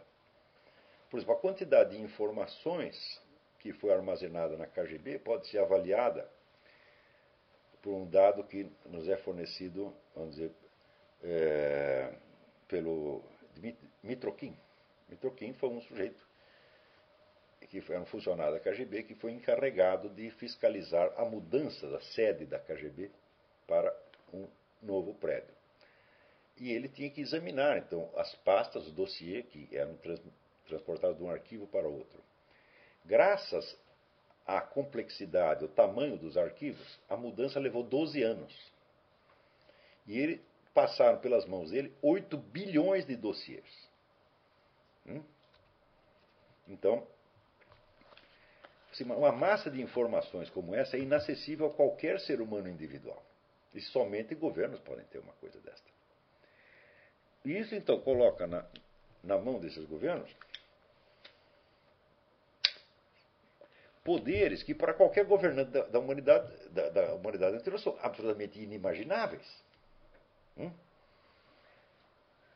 Isso também quer dizer que esses governos podem empreender ações que permanecem totalmente desconhecidas a toda a população. E não são ações militares, não são ações em tempo de guerra. É coisa de planejamento social, de engenharia social, etc, etc. Por exemplo, você pode, um governo pode planejar uma modificação de comportamento que vai abranger todos os membros da sociedade, sem exceção, sem que nenhum deles saiba que esta ação está sendo empreendida no momento. De modo que, na medida que as coisas vão modificando, as pessoas aceitam essas modificações de comportamento como se fossem coisas naturais. Ou como se fosse a vontade dos céus, quando por trás você tem uma ação humana muito bem planejada e racionalmente executada. Esta possibilidade nunca existiu. Tá certo? Então,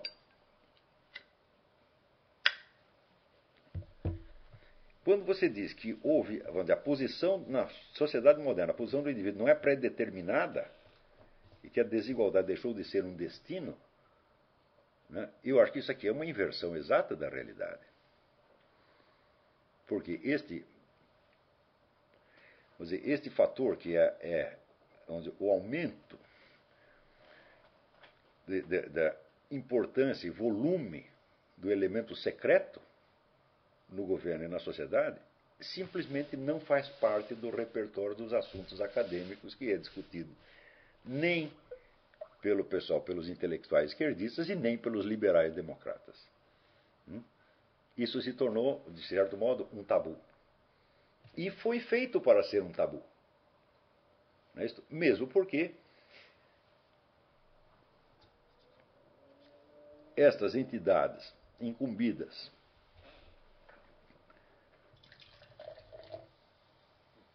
dizer, de administrar toda a sociedade por meio de operações discretas ou secretas, elas têm uma influência tremenda nas universidades. Então, quer dizer, eles delimitam o que se pode discutir ali e simplesmente ninguém se lembra de fazer as perguntas contrárias. Curiosamente, lendo, por exemplo, aqui o nosso amigo José Guilherme Melchior, é, eu noto o seguinte, que o Zé Guilherme Melchior leu muito, ele está muito bem informado todos os autores. Só que é o seguinte, ele só lia autores que tinham prestígio acadêmico. Ou seja, um prestígio acadêmico já formado. Isso é importante. Né? O prestígio acadêmico leva 30, 40 anos para se formar. o sujeito pode ter publicado um livro genial ontem, só que ninguém na academia sabe. Daqui 50 anos ele vai ter um tremendo prestígio acadêmico, mas hoje não tem. Né? Então, eu li muita coisa do Zé Guilherme Melchior e eu vi que ele nunca cita um desses autores. Assim, no sentido de, ah, o sujeito fez uma descoberta genial, mas ninguém sabe. Ele só comenta os autores que já têm um prestígio acadêmico consolidado. E isso dá a ele um tremendo senso de segurança, porque ele sempre está falando de algo que será confirmado pelo consenso dos seus pares. Né? Inclusive aconteceu, eu estava comentando agora mesmo, um famoso debate entre ele e o embaixador Mário Vieira de Mello, e na qual o Mário Vieira de Mello cita o Eric Fögelin.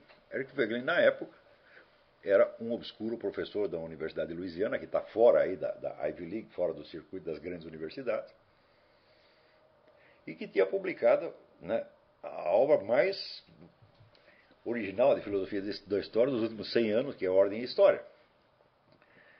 Só que não era uma figura ainda conhecida no meio acadêmico. E, e o, o Melchior, então, reclama do Mário Vieira. Diz, ah, você vem aqui citar um autor menor. Não é isso? É claro que Eric Wegener não é um autor menor, é provavelmente o maior de todos, mas não tinha ainda o prestígio acadêmico. Hoje tem, mas na época não tinha. Então você vê que a confiança que o Zé Guilherme, como outros inúmeros intelectuais, tem dizer, no prestígio acadêmico como um, vamos dizer, um seletor qualificado do que é importante e do que não é importante, o leva a ignorar continentes inteiros do assunto que ele está estudando. Eu digo, como você pode falar, vamos dizer, das mudanças fundamentais do século XX, quer dizer, aonde que a vida das pessoas foi realmente modificada, tá certo? Então você lembra a ciência, você lembra a técnica, você lembra a igualdade econômica, você lembra a indústria, etc, etc, você não lembra, vamos dizer, do fator secretude que é a diferença maior, maior, maior que tem entre o século XX e tudo o que aconteceu antes. Quando a gente vê um fenômeno do tamanho da KGB, por exemplo, a KGB foi a maior organização de qualquer tipo que já existiu. Né? Que tem 500 mil funcionários só dentro da Rússia e mais 5 milhões de colaboradores pelo mundo, 5 milhões no mínimo. Né? Eu digo, não houve nenhuma organização deste tamanho no mundo. Então, tudo aquilo que acontece pela primeira vez e sem termos de comparação com o que aconteceu antes, então é uma diferença específica de uma determinada época. Não é isso? Além disso, a expansão dizer, das atividades desses serviços secretos para muito além, do, mas infinitamente além do campo que se considera espionagem. Então, para o cidadão comum, desinformado, se fala em KGB, CIA, pensa sobretudo em espionagem, uma coisa assim, o tipo James Bond, está falando, mas, mas espionagem é 1% das atividades de uma entidade dessa. Por exemplo, você não pode explicar nada, nada, nada do movimento das ideias na Europa sem o recurso à KGB. Porque praticamente todos os movimentos culturais sempre tiveram o dedo da KGB por trás. Hoje você tem acesso a isso. Sabe quantos né, congressos culturais, quantas editoras, quantas publicações, quantas universidades, quantas modas culturais não vieram por exigência e financiadas pela KGB. Então hoje entendemos que nós imaginamos a história das ideias, o movimento das ideias entre os grandes intelectuais como sendo uma, uma conversa criativa entre pessoas que raciocinam livremente. Né? Não, não, é nada, não é nada disso. Quer dizer, como podemos entender algo da sociedade moderna sem isto aqui? Quando começamos a levar isso em conta, nós vemos que a distância entre as camadas dominantes e os dominados, mesmo nas democracias, aumentou, dizer, de uma maneira que seria impensável para todos os governantes da antiguidade. Ou seja, o homem poderoso está colocado em relação ao cidadão comum a uma distância quase divina. Ele é inacessível, tem uma nuvem de invisibilidade em torno dele.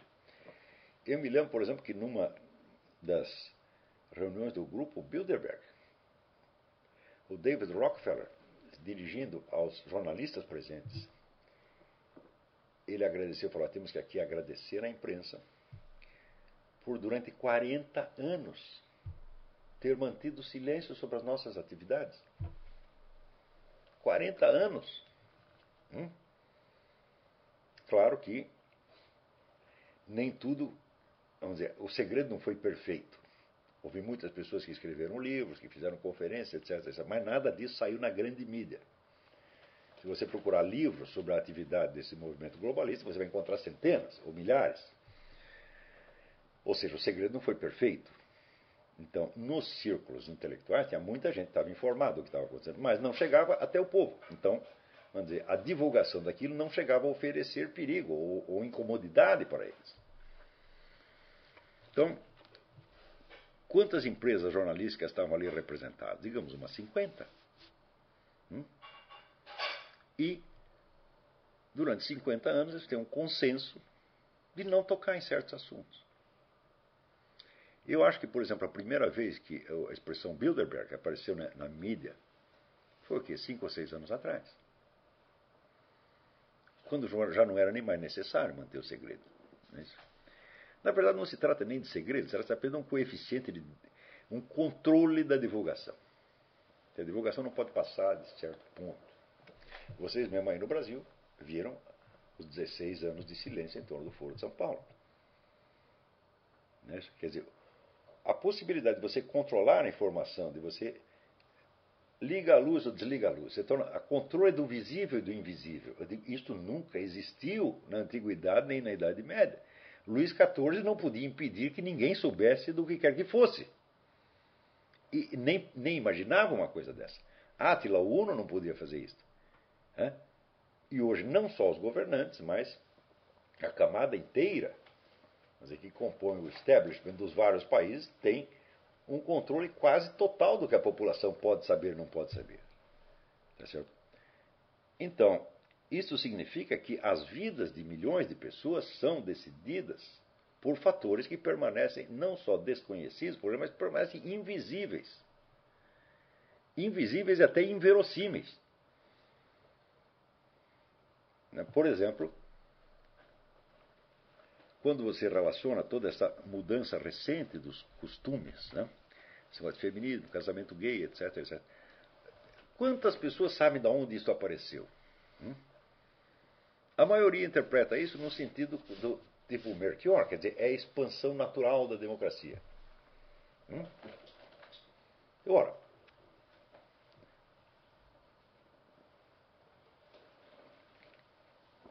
Se você pegar todos os fundadores da democracia moderna, né, aqueles teóricos iluministas, etc., etc., e dissesse para eles que ia haver um negócio como movimento gay e que isto seria continuidade natural da democracia, eles nem iam entender do que eu estava falando. Hum? Porque no século XVIII supunha a democracia de como uma convivência igualitária de pessoas adultas. Né? E a pessoa adulta era aquela capaz de manter uma família. Hum? Então, eram os pais e mães e mais ninguém.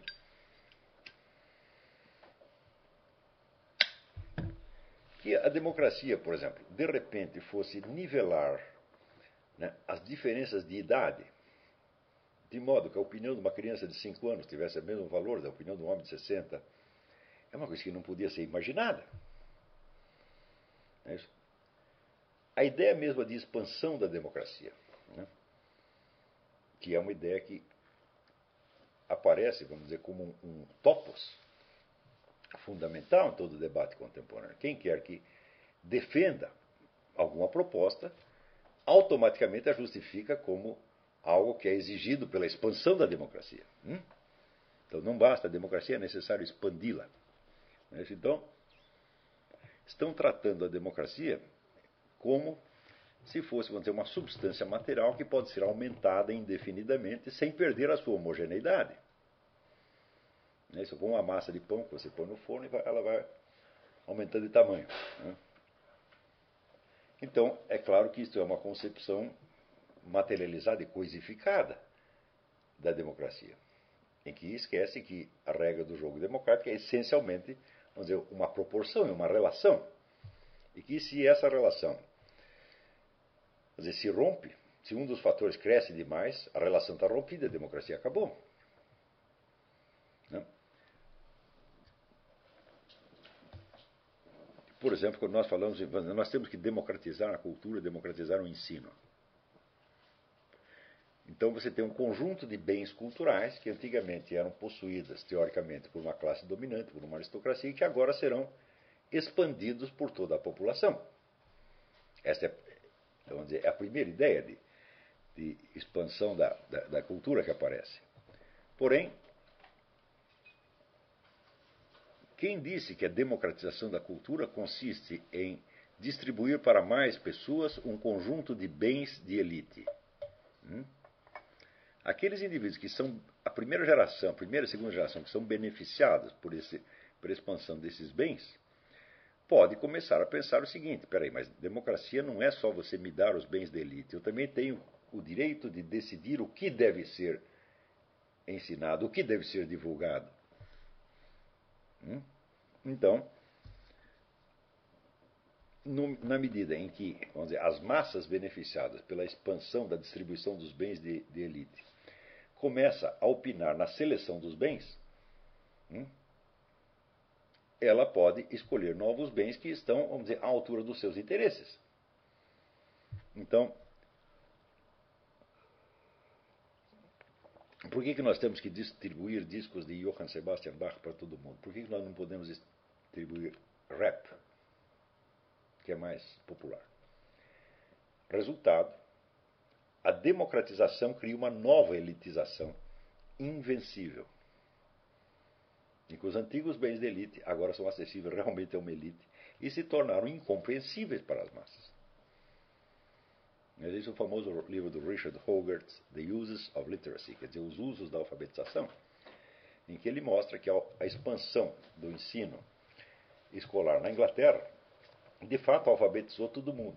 Mas criou uma nova modalidade de produção cultural para alimentar essas pessoas. É então, livros tipo Sabrina, coisas, né? essa subliteratura feita para quê? Para alimentar as pessoas que tinham agora tinham acesso à leitura. Bom, elas têm acesso à leitura, mas o que, que elas vão ler? Elas vão ler a mesma coisa que a elite lia? No começo, essa é a ideia. Democratizar, quer dizer, expandir para todo mundo. Mas em seguida, o processo democratizante retroage sobre si mesmo, democratizando a seleção dos bens a serem democratizados e criando, portanto, vamos dizer, uma, um novo, novo processo de elitização. Então, elitização essa que inclui, então, digamos, o acesso à compreensão dos elementos, desses elementos de segredo que eu estou dizendo para você. Então, quantas pessoas estão hoje habilitadas né, a discutir a participação dessas, desses elementos secretos na criação da cultura, na condução da vida social, etc. etc. É um número ínfimo de pessoas. Então, é o mesmo que dizer, o conhecimento dos fatores reais que determinam o curso da vida nesta ou naquela sociedade se tornou proibitivo. Não que alguém tenha baixado um decreto que proíbe, mas, na prática, a coisa é montada de tal maneira que ninguém vai ter acesso.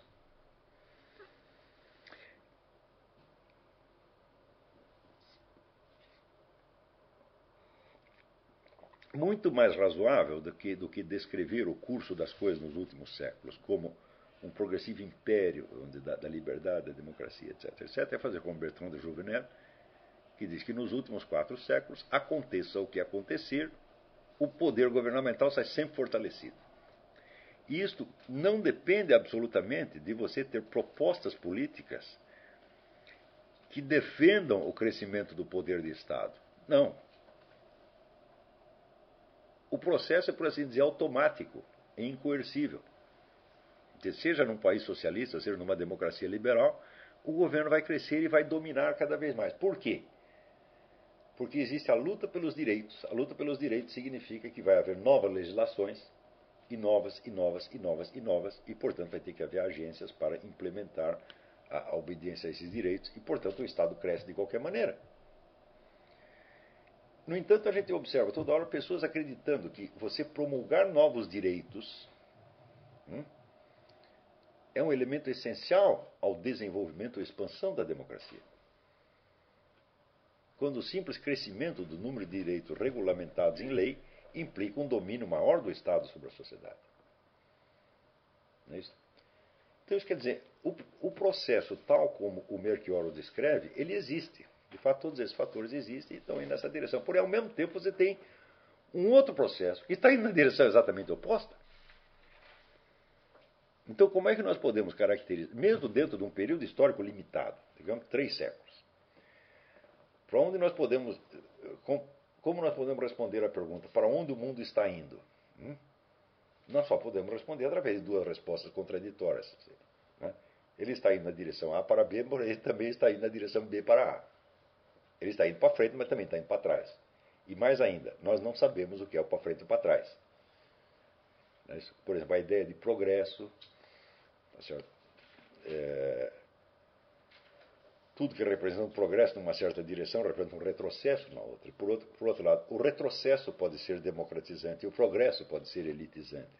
Então, esta identificação dizer, do progresso com a democracia não faz o menor sentido.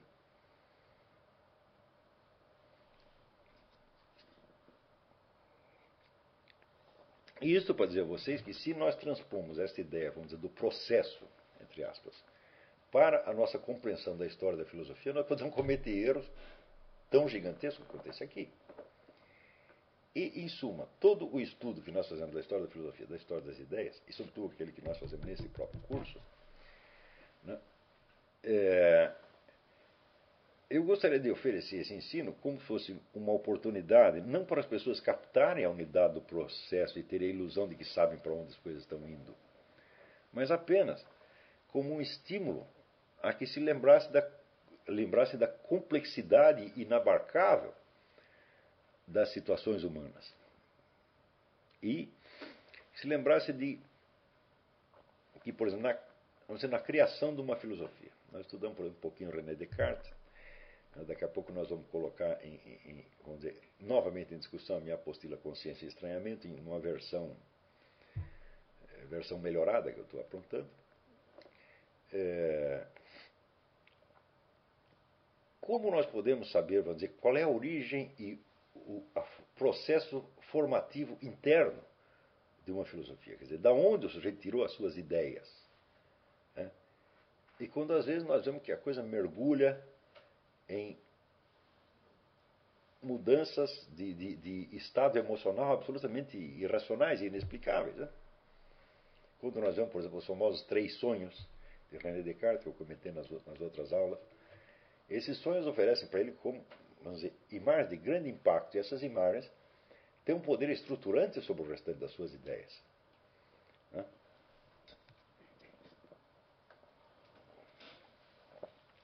Então, nesse sentido, o que, que é compreender uma filosofia?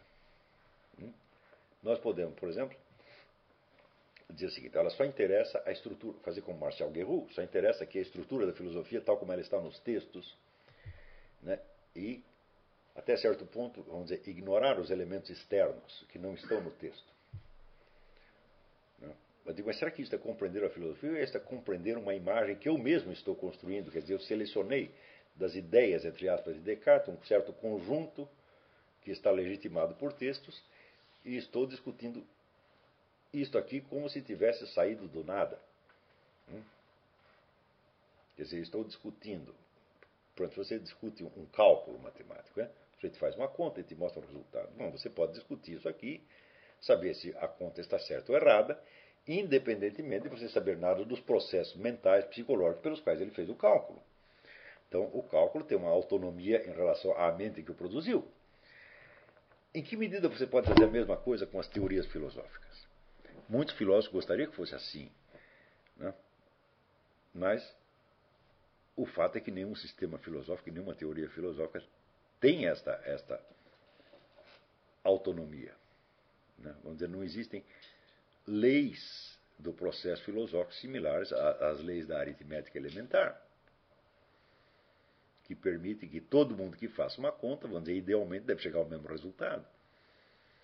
Então, quer dizer, algo da sondagem do elemento biográfico psicológico se torna absolutamente inevitável e, frequentemente, nós nos vemos em face dizer, de enigmas insolúveis. Eu acredito que eu, quanto mais eu estudo René Descartes, eu mais vejo que aquilo é um enigma insolúvel. Sem contar o elemento de secretude, né?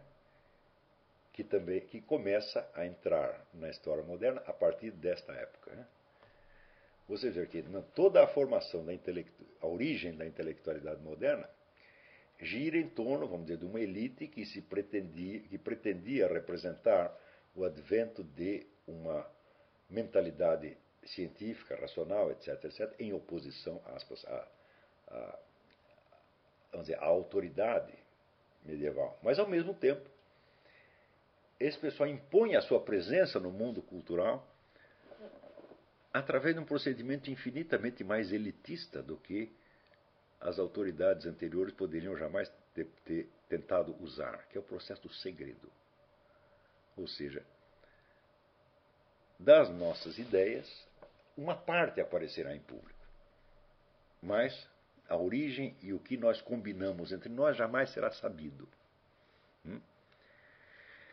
Vocês imaginam, por exemplo, na formação da Royal Society inglesa, a Royal Society é uma organização maçônica, e só hoje começam a aparecer, recentemente um sujeito, um mestre maçom francês, que contou a história. Né? Mas mesmo assim, ele não sabe a história inteira. Hum? Porque se você imaginar que uma, uma sociedade secreta, ela guarda um segredo, esconde o segredo e não conta para os outros, mas lá dentro o pessoal está sabendo, você está muitíssimo enganado. Porque ali o sujeito chama-se Alain Bauer. Bauer, né? É um francês com nome alemão. Então, Alain Bauer, ele, ele mostra que uma grande parte da atividade dos primeiros historiadores maçônicos foi disfarçar a história da maçonaria inventar histórias imaginárias e repassá-la aos próprios membros da maçonaria.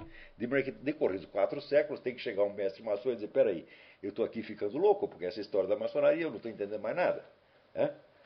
Então, ele sabe que a maçonaria do século XVII participou de certas operações importantes, entre as coisas a criação da, da Royal Society, que criou a imagem, vamos dizer, da mentalidade científica moderna e que, ao mesmo tempo, todos aqueles camaradas que estavam participando disso, por trás, eram alquimistas, astrólogos, eh, praticantes de magia, etc, etc. Então você tem, vamos dizer, um conjunto de, de crenças absolutamente irracionais, que, dizer, que a própria ciência vai rejeitar, criando a imagem da ciência que a rejeita. Hum? e depois colocando em cima disso camadas e camadas e camadas e camadas de desinformação e disfarce, ao ponto de criar, vamos dizer, uma massa inextricável de, de dados. Hum? Então, é claro que se você não sabe, não conhece a história da maçonaria moderna, você não vai entender nada da história da origem da, da, da ciência moderna, da mentalidade moderna, etc, etc. Mas se dentro da própria maçonaria os seus próprios historiadores estão mentindo uns para os outros. Hum? Então, a história, vamos dizer, do, da, das, das, luzes. De repente nós escapamos das trevas da antiguidade e tudo se fez luz. Né? Como. É,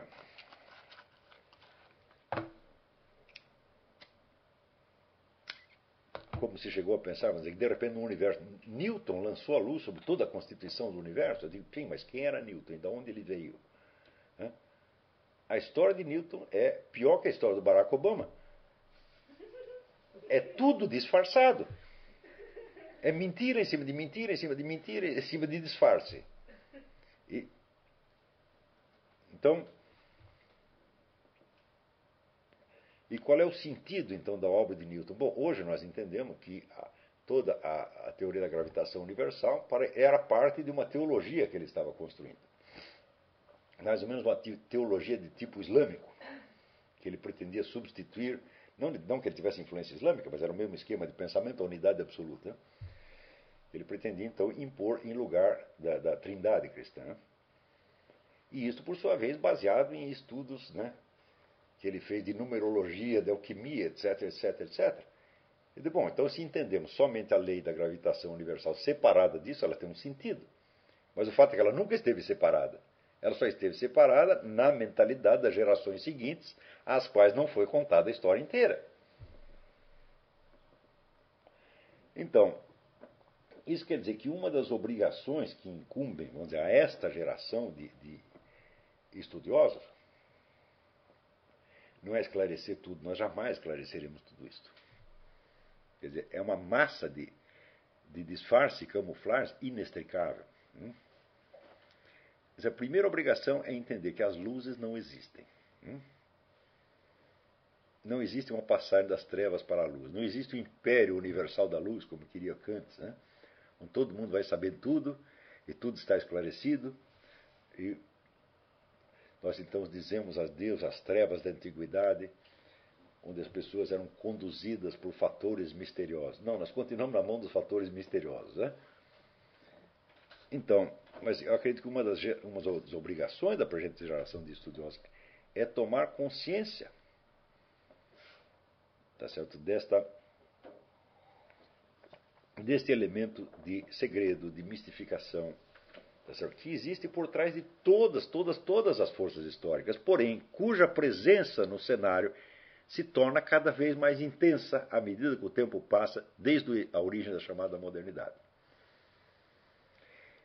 Então, o, o, a presença do elemento secreto na sociedade, ela se torna possível graças a quê? Graças à evolução da tecnologia. Não é isso?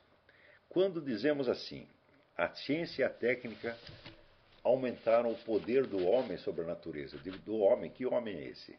Hã? Não, aumentaram o poder de uns homens sobre outros homens. E, na mesma medida, aumenta a distância, tá e aquilo que lhe parece ser uma democratização num sentido, é uma elitização em outro sentido. Hum? Isso aí é absolutamente inevitável. Vamos dizer, qualquer instrumento técnico que você invente, qualquer um, coloca certas possibilidades na mão de, na, na mão, nas mãos de umas pessoas e, evidentemente, aumenta o poder delas sobre as outras pessoas, não sobre a natureza. Hum? Dizer que o homem tem poder sobre a natureza é, é faz-me rir. Né? O homem tem poder de a humanidade na sua se você pegar a totalidade das ações materiais que a humanidade pôde empreender desde o início dos tempos até hoje, você vê que mal arranhou a superfície de um planetinha. E o restante do universo tá aí, continua perfeitamente indiferente às nossas ações. Né? No que, que as nossas ações mudam a conduta das, das galáxias? Em absolutamente nada. Então, quando você fala natureza, mesmo no sentido físico do termo, você está se referindo a tudo isso. Então, você pode dizer, aumentou um pouquinho o poder de algumas pessoas sobre o ambiente imediato, porém, aumentou muito mais o poder de, dessas pessoas sobre outras pessoas.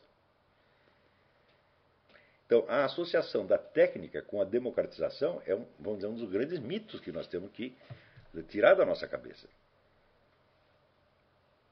Se a técnica confere poder de ação, é em primeiro lugar poder de ação sobre outras pessoas. Não é isso?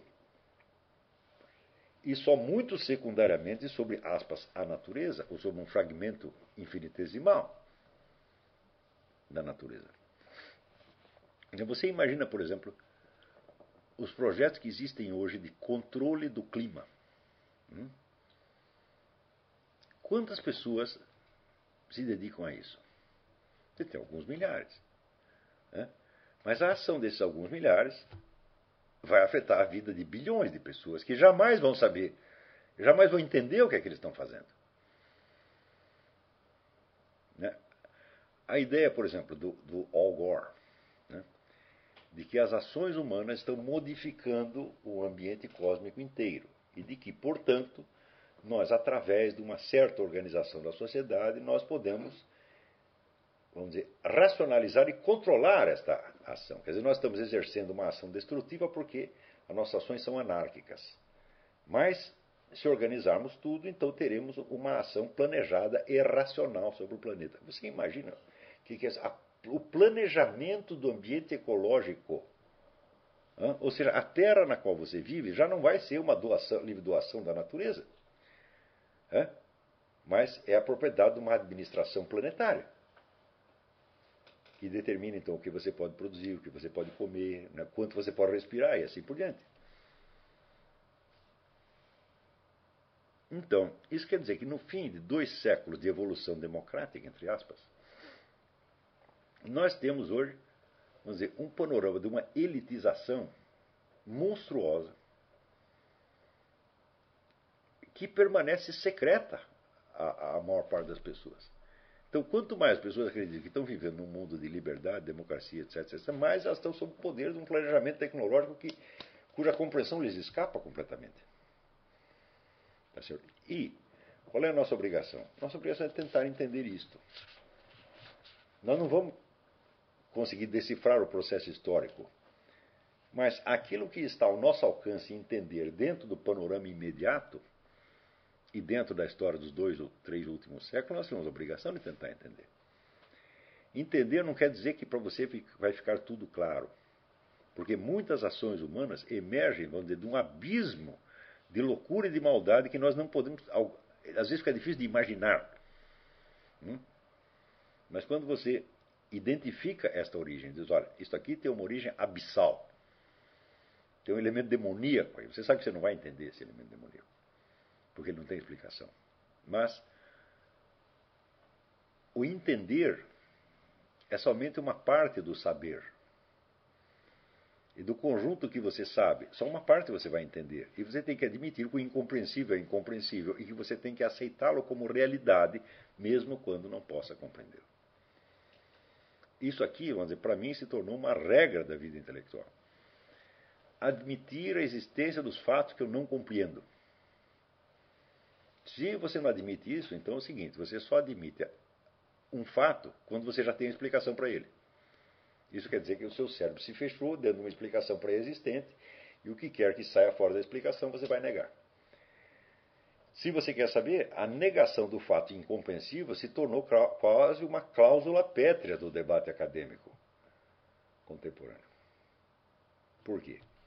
Porque aquilo que é considerado compreensível é aquilo que é aceito pelo consenso da classe falante. Mas raciocinando mais ou menos na base do Melchior. Tem aqui os intelectuais de grande prestígio, aquilo que eles dizem merece respeito e atenção, e o que os outros dizem não tem a mais mínima importância. Portanto, o que quer que venha daí para diante só será aceito se passar pelo crivo destas pessoas. Ou seja, as, os fatos novos só serão admitidos se nós, é, o consenso da classe acadêmica já tiver uma explicação prévia para eles. Então isso aí é o anticonhecimento, isso é o obscurantismo mais extremo que você pode imaginar, né? como resultado de dois ou três séculos de império das luzes.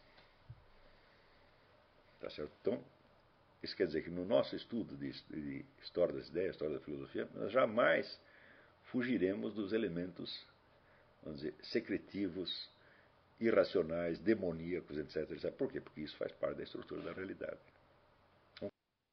Então vamos retomar aqui.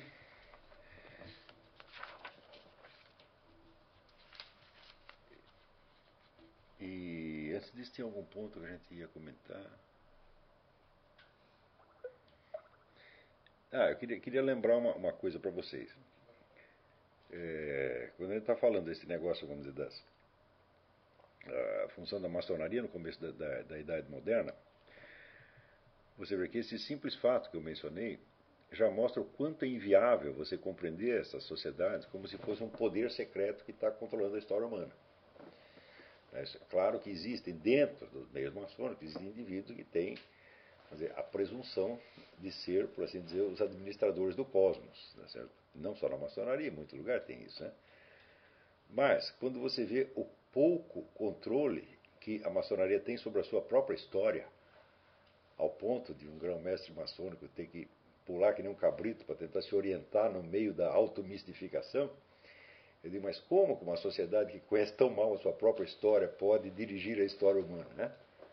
Então, quer dizer, a história do poder secreto, o poder secreto não existe. O que existe é uma presunção de poder secreto. Quer dizer, os caras gostariam de ser um poder secreto. Certo? Muitos gostariam, tá certo? mas isso de fato não acontece. Né? Só Deus dirige o curso da história humana. Ninguém mais. Dizer, não, não adianta você tentar hipertrofiar né? é, o, o, poder, a imagem desses indivíduos e imaginar que eles estão realmente controlando tudo por trás. O fato de uma coisa ser secreta não quer dizer que ela tem poder de fato sobre o curso total dos acontecimentos. Né? Tá certo? E nem somente sobre uma parte, uma parte dele. Por exemplo, essa coisa toda de governo global, você mais vê esse pessoal cometendo erros e tropeçando e se dando muito mal do que conseguindo realizar uh, os seus planos. O que acontece é que você tem que levar em conta que existe essa interferência secreta, mas não, não imaginar que por ser secreta ela é a explicação do que está acontecendo. É, é só, mais, é só mais um elemento do conjunto. É, eu sugeriria o seguinte, que em vez de dizer, esta maldita mania de querer explicação para tudo, né? é, o que nós temos que buscar, vamos dizer, é o conhecimento, é o saber, e não necessariamente a explicação.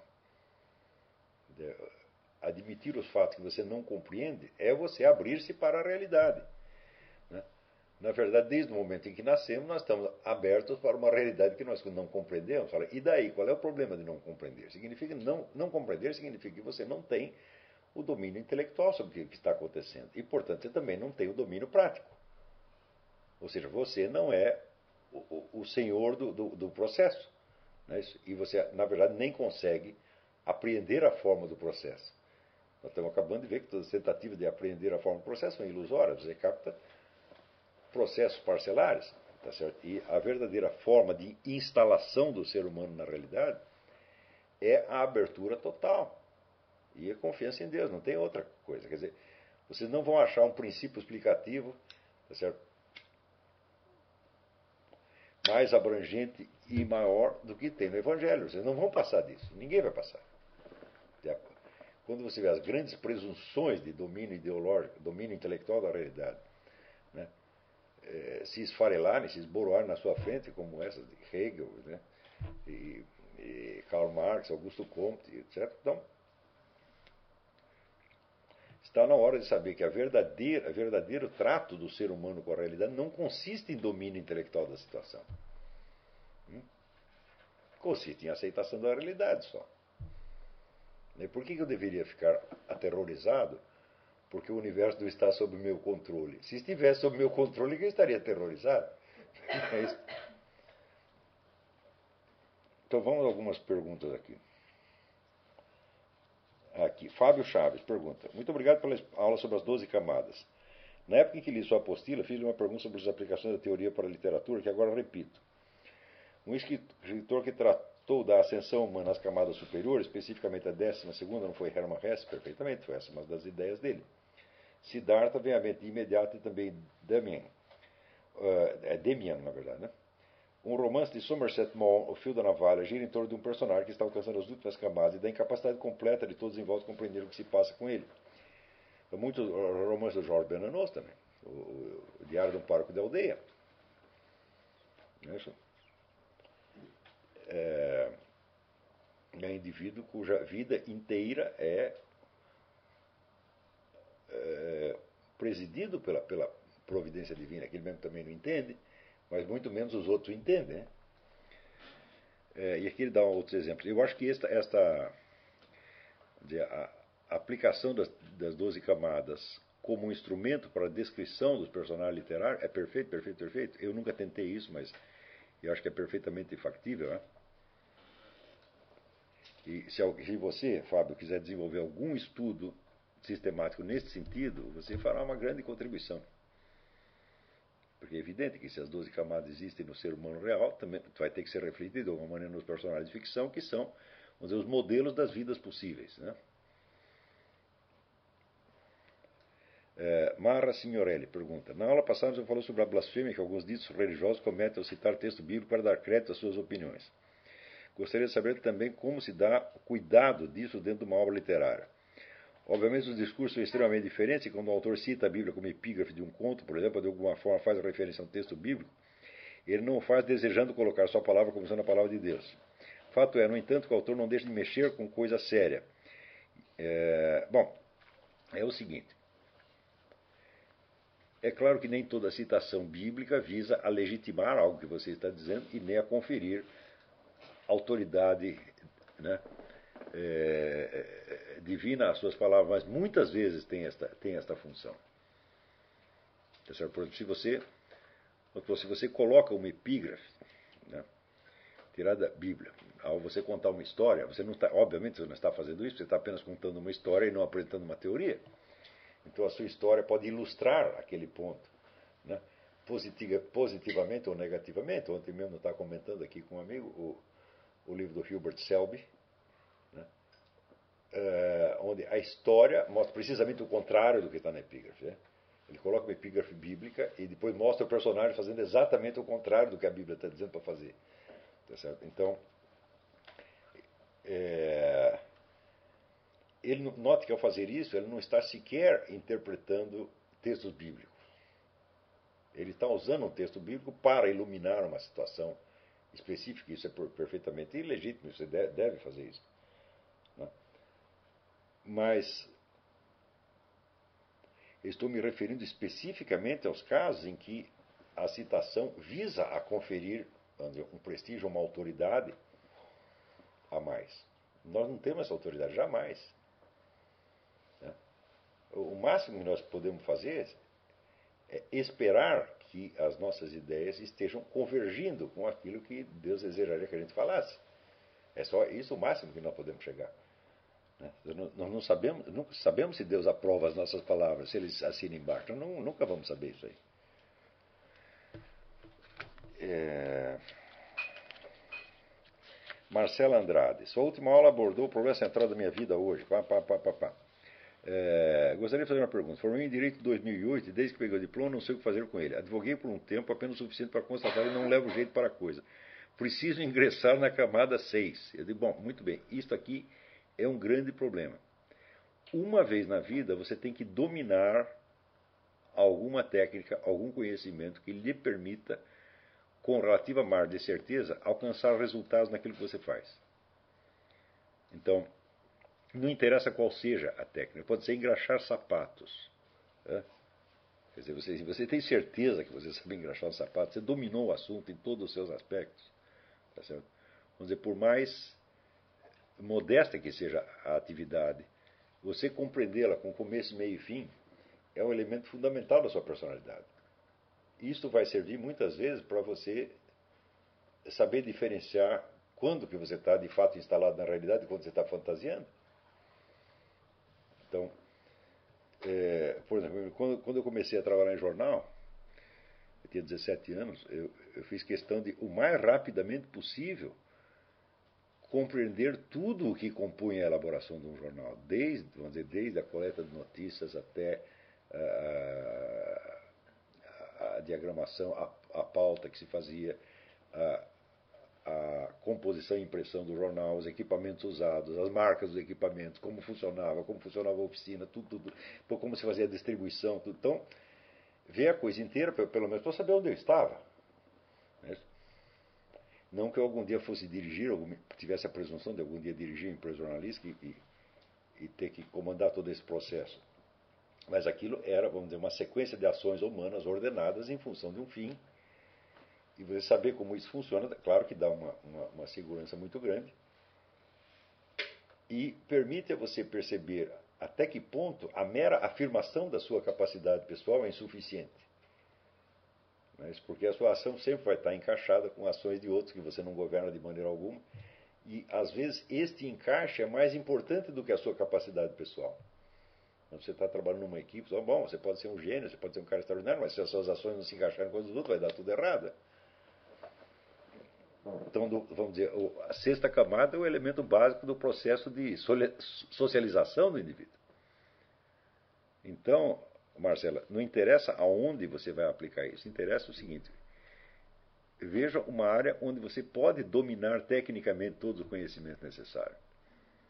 Né, por exemplo, ah, o sujeito vai ser advogado. Fala, bom, você sabe como é que você vai tratar as pessoas do cartório? Por exemplo, eu, quando era moleque, às vezes acompanhava meu pai no, no, no fórum e vi ele conversando com o pessoal do cartório, uma vasta rede de amigos ali dentro. Se ele não tivesse a rede de amigos, todo o conhecimento de leis que ele tivesse não ia adiantar absolutamente nada. Então, vamos dizer, um advogado que tivesse bons amigos no cartório, né, funcionaria melhor do que um outro que tivesse estudado muito. Essa é uma outra parte da, da, da da profissão. Então, todos esses detalhes, que parecem às vezes ser o lado menos nobre da, da profissão, eles são absolutamente fundamentais.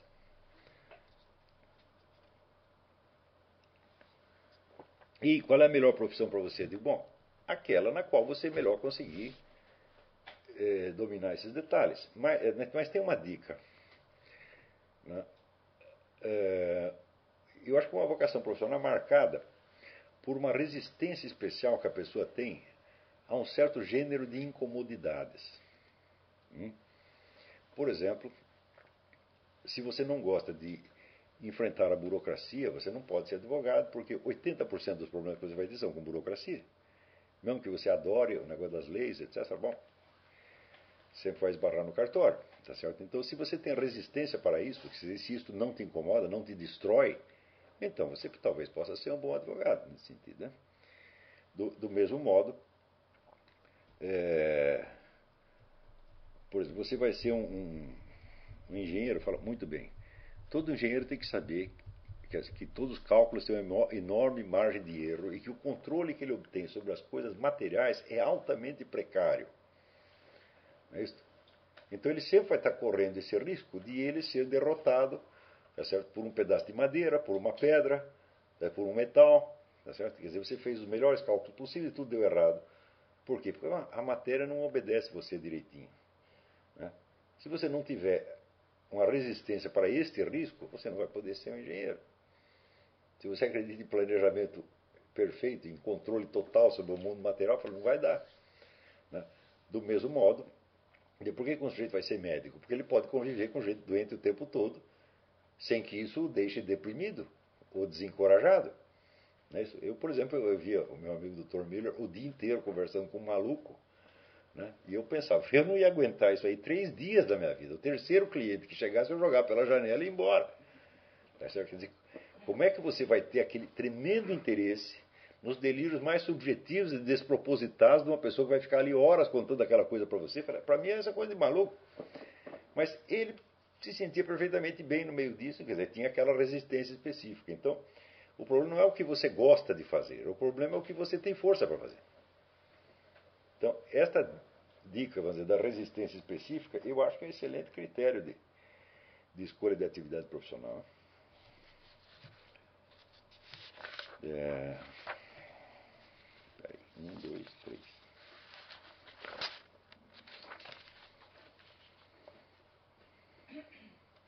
O Leandro Diniz pergunta se eu eh, conheço Gustavo, Gustavo Le Bon. Bom, Gustavo Le Bon escreveu dois livros importantes, que é a Psicologia das Massas, ainda é um livro importante, e, sobretudo, a Psicologia do Socialismo. Eu acho os livros absolutamente indispensáveis. Claro que depois disso se descobriu muita coisa. Né? Daí pergunta, outra pergunta dele mesmo. Quanto ao acidente metafísico, me parece um elemento que se aproxima das categorias de Aristóteles. Bom, muito bem, claro. É, tudo isso eu, eu tirei do Aristóteles, mas o conceito, vamos dizer, do acidente metafisicamente necessário é uma coisa que até parece contradizer a, a terminologia aristotélica, mas, no entanto, existe e não, não tem como escapar disso. Vamos dizer, isso não está dito em Aristóteles, mas é coerente com, com Aristóteles. Né? Quando ele diz, por exemplo, que não é verossímil que tudo sempre aconteça de maneira verossímil, ele está falando, vamos dizer, de uma quantidade, de uma margem de incerteza acidental que é absolutamente necessária para que as coisas aconteçam. Não é isso?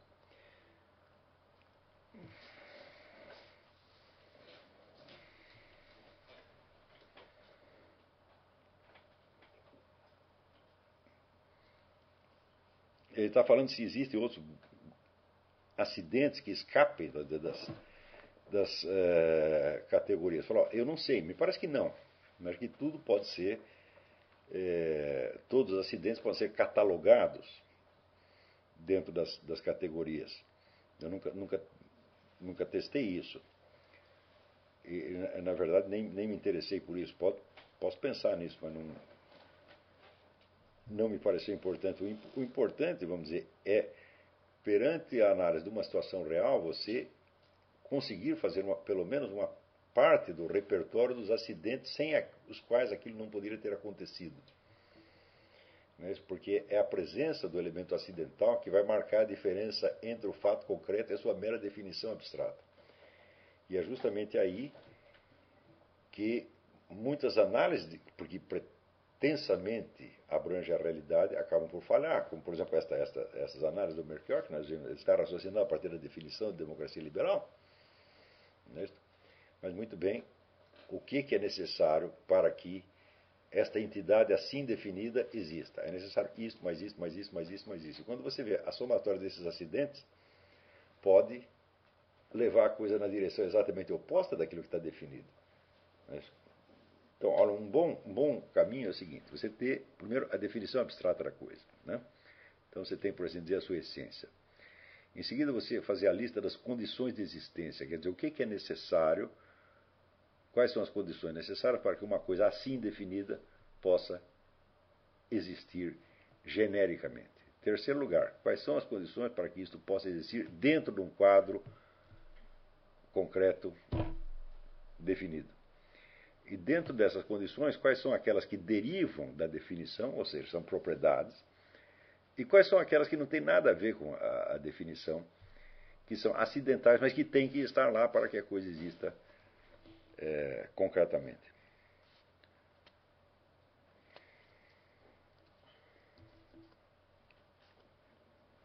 A Lúcia pergunta: Gostaria que você esclarecesse a relação entre as duas camadas da personalidade e as casas astrológicas. Muito bem. essa teoria das camadas, ela me ocorreu justamente numa época que eu estava tentando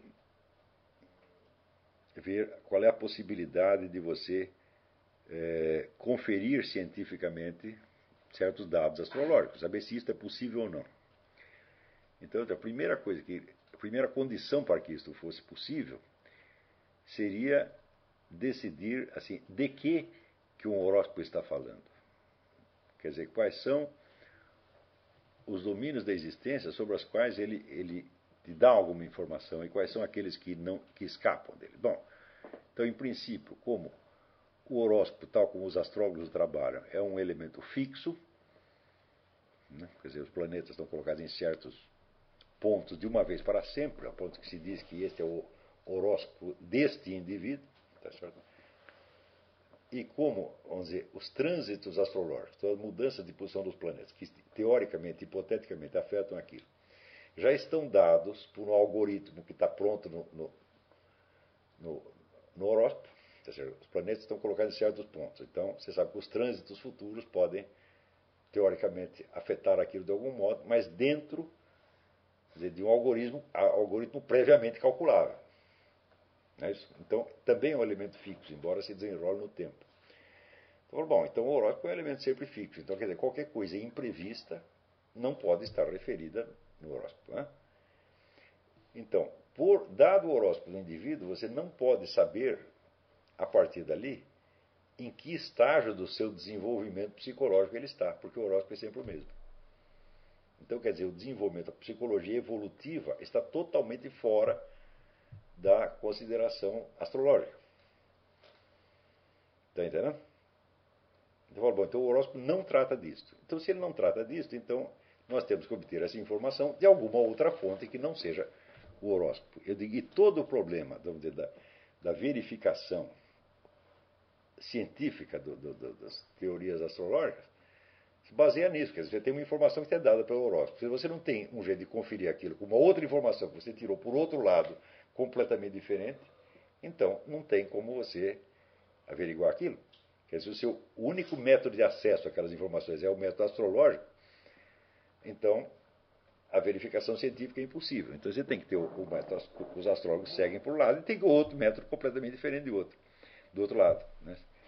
Então, um desses métodos é chamar psicologia evolutiva, quer dizer, você tem que descontar o problema evolutivo para saber do que, que o horóscopo está falando. De onde eu cheguei a vamos dizer, a, a, elaboração da noção do caráter. Né? Quer dizer, caráter seria apenas aqueles elementos estruturais absolutamente imutáveis. Isso hipoteticamente, eu não sei se isso existe, mas a existência de um negócio chamado horóscopo pressupõe né, a existência de um elemento fixo. Se esse elemento fixo não existe, então o horóscopo não pode funcionar. Né? É... Então, eu criei essa teoria das camadas justamente para isolar os elementos evolutivos. Quer dizer, existe uma relação, mas é uma relação negativa. É? É...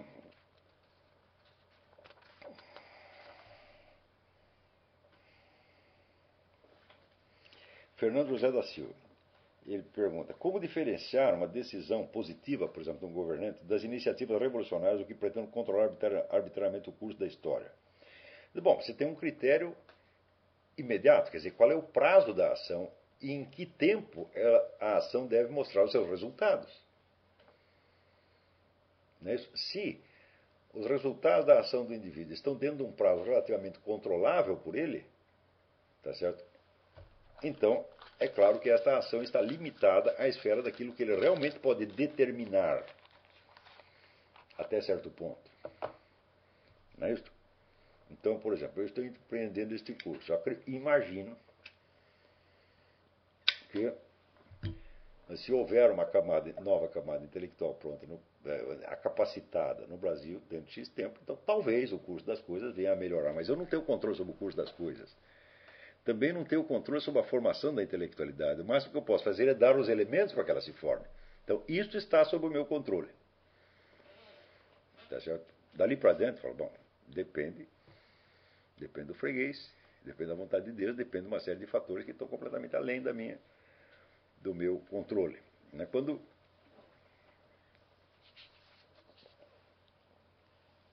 você vê que é, Ronald Reagan, por exemplo, quando ele convida o Gorbachev a derrubar o muro de Berlim. Né? Então, é claro, tem consequências imediatas da derrubada do muro de Berlim, que são perfeitamente controláveis. Por exemplo, se você derruba o muro, uma pá de gente vai fugir da Alemanha Oriental para a Alemanha Ocidental e procurar novas oportunidades de vida. Então, derrubar o muro é destruir a Alemanha Oriental, é reintegrá-la. Isso é controlável isso foi feito. Ah, quais serão as consequências disso em escala mundial? No que, que vai determinar o curso da história? Falei, não sabemos, não tem jeito. Então falei, esta é uma ação que pode ser empreendida por um governante dentro do seu prazo de vida, dentro do seu, do seu tempo de ação, e que não implica nenhum controle revolucionário do curso da história. Na verdade, se você for ver, a, a, limitação das ações políticas a esta esfera de acontecimentos controláveis, é a base da democracia mesmo. Porque se você troca de governo de quatro em quatro anos ou de cinco em cinco anos, você está supondo que o governante vai fazer algo dentro da sua, do seu prazo de gestão. E que ele não vai fazer coisas cujas consequências não possam ser controladas de algum modo. Por isso, um governante democrático ele não pode mudar a estrutura, a, a ordem política do seu país. É? ele tem que agir dentro de uma ordem que permanece fixa para que o próximo governo possa eventualmente corrigir os seus erros. Mas se ele destruir o próprio sistema, então acabou. É, o governo seguinte não tem mais controle sobre o que está acontecendo. Então, a abdicação do projeto revolucionário é a condição número um para que qualquer proposta governamental possa ser aceita dentro de um, de um, de um, de um regime tido como democrático, liberal-democrático, um Estado de Direito. Né? E qual, qualquer Estado de Direito é baseado na possibilidade de você controlar as ações do governo para que ele não passe de um certo limite. Né? E o primeiro desses limites é o limite temporal. Quer dizer, você não pode vamos dizer, fazer coisas hoje prometendo que elas vão desencadear um efeito benéfico dentro de 200 anos, porque ninguém vai estar lá. Nem o autor da ação, nem os seus supostos beneficiários estarão vivos para poder controlar e, e ver se a coisa deu certo ou não. Então, esta, vamos dizer, essa limitação da, da esfera de ação humana eu acho que é uma exigência moral absolutamente incontornável. Você só tem o direito de envolver as pessoas em ações cujos efeitos elas possam controlar de alguma maneira. Senão você está passando por cima delas. Sobretudo se, vamos dizer, parte do seu plano permanece secreto.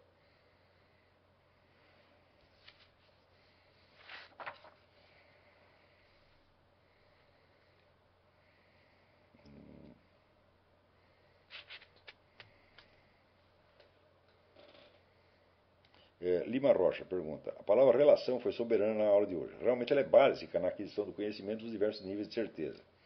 Na verdade, a história humana se estrutura em um conjunto de relações que não conseguimos abarcar, apenas perceber alguma coisa. Acredito que essas relações e seus fins só Deus conhece. Mas, quanto mais nossa relação com Deus for sincera e verdadeira, poderemos ter alguns simulacros do processo histórico, pelo menos quanto ao fim. Seremos julgados, pensamentos, atos e omissões. Afinal, nossa história não se fundamenta é, na relação entre Deus, eu e o mundo. Pois, como diz o apóstolo, que adianta o homem ganhar o mundo inteiro se vier perder sua alma? Muito bem.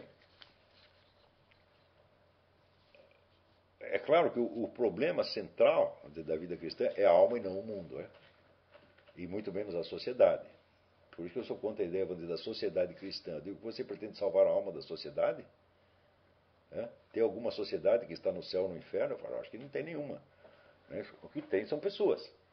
Tá certo? Então, mais ainda nós vimos em aulas anteriores que, na perspectiva da imortalidade, uma única alma é mais vasta do que o processo histórico inteiro. Tá certo? Então, na verdade, o que nós chamamos de processo histórico não é senão uma representação subjetiva que certas almas, certos indivíduos fizeram. Né? Então, se pegamos o que é a filosofia da história de Santo Agostinho ou de Karl Marx, etc., é algo que Santo Agostinho pensou, que Karl Marx pensou. Não é o processo histórico na sua materialidade, o qual é inabarcável por nós. Tá certo?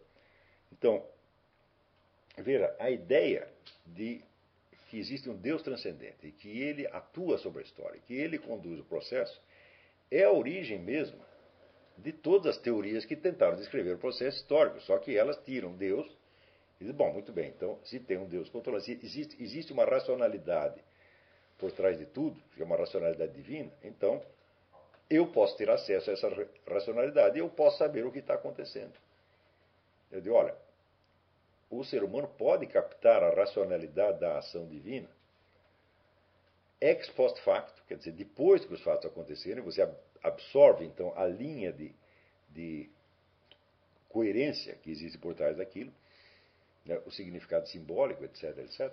Você consegue fazer isso ex post facto e só consegue fazer com certos processos parcelares, não com o conjunto. Tá certo? Então, Deus é a garantia última da nossa racionalidade. O que significa? A nossa racionalidade é sempre incompleta e parcial. Tá certo? E, e eu digo, para que, que precisaríamos de mais do que isso? Se a nossa vida é temporária, se a nossa capacidade de ação é limitada, para que, que precisaríamos de uma razão ilimitada, capaz de saber tudo? Para que, que serviria o conhecimento né, infinito num ser finito? Não, não faz sentido. Quer dizer, a, a, verdadeira racionalidade está na adequação entre a alma e a situação real. Só, só a adequação. Não no domínio que ela exerce, não no controle. É mais ou menos como você dançar, é? Você tem que estar adequado aos gestos que o seu parceiro está fazendo. Você não precisa dominar. Não, é não são os seus gestos que farão a pessoa responder com outros gestos. Existe uma harmonia. Do mesmo modo, também existe uma harmonia, uma adequação entre nós e a realidade, entre nós e o mundo, etc, etc, e entre nós e Deus. É apenas uma adequação. E note bem, Deus jamais exigiu que essa adequação fosse perfeita. É isso é uma coisa que sempre me chama a atenção. Na Bíblia, Deus considerou perfeitos vários homens que nós, lendo a vida deles, nós os consideramos muito imperfeitos. Né? Aquela ideia de Abraão de oferecer a mulher dele para o outro para escapar da encrenca, de bom, quem vai dizer que isso é um treco decente? É? Então, o Abraão fez isso, e, no entanto, Deus o considerou perfeito. E tem vários outros, né? O rei Davi. Então, então, isso quer dizer que o conceito divino da perfeição humana é muito relativo e muito modesto. Não é isto? É, e eu acho, bom, eu não, não sou ninguém. Não sou autoridade nessa matéria, não sou a pessoa adequada para isso, mas é, eu acho que o que Deus exige de nós é muito pouco. É só um elemento constante. Né? Que você o busque, o desejo, é que você queira que ele te diga o que fazer. Eu acho que é só isso. Eu não, eu não acho que podemos ter mais nada do que isso. Então, a nossa posição é sempre o de alguém que conhece a sua natureza corrompida, conhece o seu erro estrutural, por assim dizer, sabe que a perfeição está fora da sua, da sua perspectiva e que espera, vamos dizer, o perdão divino. Eu acho que isso é o máximo que nós podemos esperar. Mais do que isso, agora, você aqui, depois que eu vim viver aqui nos Estados Unidos, eu vi que aqui o pessoal tem muita expectativa da perfeição quantitativa. Eles esperam assim que todo mundo esteja vivendo na graça e de vez em quando tem um que cai no pecado, todo mundo cai de pau nele. Né? E eu acho que é o contrário, eu acho que está todo mundo vivendo no pecado, está na bagunça, está na confusão, está na perdição. E a gente está tentando levantar uns aos outros, porque todos, todos caindo. Felizmente não caímos todos ao mesmo tempo. Então ajuda a levantar o outro. A minha perspectiva é muito mais modesta do que isso. Tá certo? Então,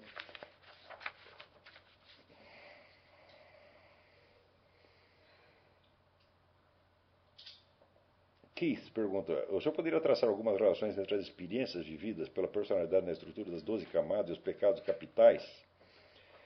Pois o sofrimento em cada uma dessas etapas, me parece, implica tentações que podem levar ao retrocesso ou à fixação em uma camada. Nem sempre. Quer dizer, é, quando eu digo que para identificar a camada em que a pessoa está, você tem que perguntar onde dói, tá certo? Você precisa ver que é esta dor aquela que a pessoa está querendo experimentar naquele momento, porque ela sabe que é aquilo que vai fortalecê-la. Então, por exemplo, a, da experiência para a abertura das é, emoções humanas, quando passa da terceira para a quarta, tá certo? Então, durante a adolescência, tudo é, é experiência, tudo é, é, é, aventura, vale tudo, por assim dizer, nada é sério, é? Mas de repente pode acontecer alguma coisa séria. Tá certo? Então, você pode, por exemplo, se apaixonar por uma pessoa, você começa a sofrer porque você não sabe como chegar nela, ou ela não liga para você. Bom, aí você não tem mais controle da situação, né? E, no entanto, podemos perguntar a essa pessoa: ah, você quer continuar da adolescência sendo tudo brincadeira? Eu acho que não. Eu acho que a pessoa quer passar para essa nova esfera de experiência. Ela percebe que ali existe algo que está aguardado para ela e que vai ser bom para ela. Né? Do mesmo modo, quando começa a enfrentar um desafio e dizer querer afirmar a sua personalidade, afirmar o seu, provar o seu valor, etc. Fala que isso implica risco, implica medo, implica esforço, etc, etc. Mas bom, o que você prefere? Continuar sonhando ou fazer alguma coisa? Hum? Então, normalmente, esta, esta dor, esse sofrimento é desejado pela pessoa. Então, dizer, não, isso não deve ser visto como, como é, tentação. Eu não, eu não vejo possibilidade, vamos dizer, de um significado moral das camadas. As camadas são apenas a evolução normal do ser humano. Quer dizer, tudo que os elementos éticos, morais, do bem e o mal, entram ali igualmente. Entra tudo misturado. Quer dizer, você evoluir né, humanamente não quer dizer que você está indo para o caminho do bem. Hum? Oi. Não entendi. Grandes líderes como Stalin, por exemplo. Sim, grandes líderes, homens maus como Stalin passaram por essa evolução também. É o sujeito que decide servir ao Satanás né? O Aleister Crowley passou por essa evolução. Né? Então, as camadas não têm um sentido moral. Quer dizer, o elemento moral tem que ser acrescentado a elas. As considerações morais entram como um dos componentes. É então, é na parte moral que você vai ter vamos dizer, as tentações, e não propriamente no puro sofrimento inerente à camada na qual você está entrando. Ao contrário, o sofrimento ele é aceito. Então, vamos dizer, um indivíduo que tem uma habilidade, um domínio técnico, sabe se virar na sociedade, sabe o que fazer, e a partir dali ele começa, vamos dizer, a aceitar a ideia de direitos e deveres, tá da confrontação, da, da justiça, o problema da justiça. E claro que isso vai dar trabalho, vai dar sofrimento para ele. Né? Porque agora já não basta mais a habilidade dele, camada 6. Ele vai precisar contar com outro elemento. Mas ele vai desistir disso? Falar, não, quero esquecer todos os direitos e deveres, voltar só para o exercício das minhas habilidades que tanto me favoreciam. Acho que se a pessoa chegou até ela, não quer voltar atrás. Na verdade, eu acredito que não existe volta atrás. Né? O que existe é a fixação numa camada.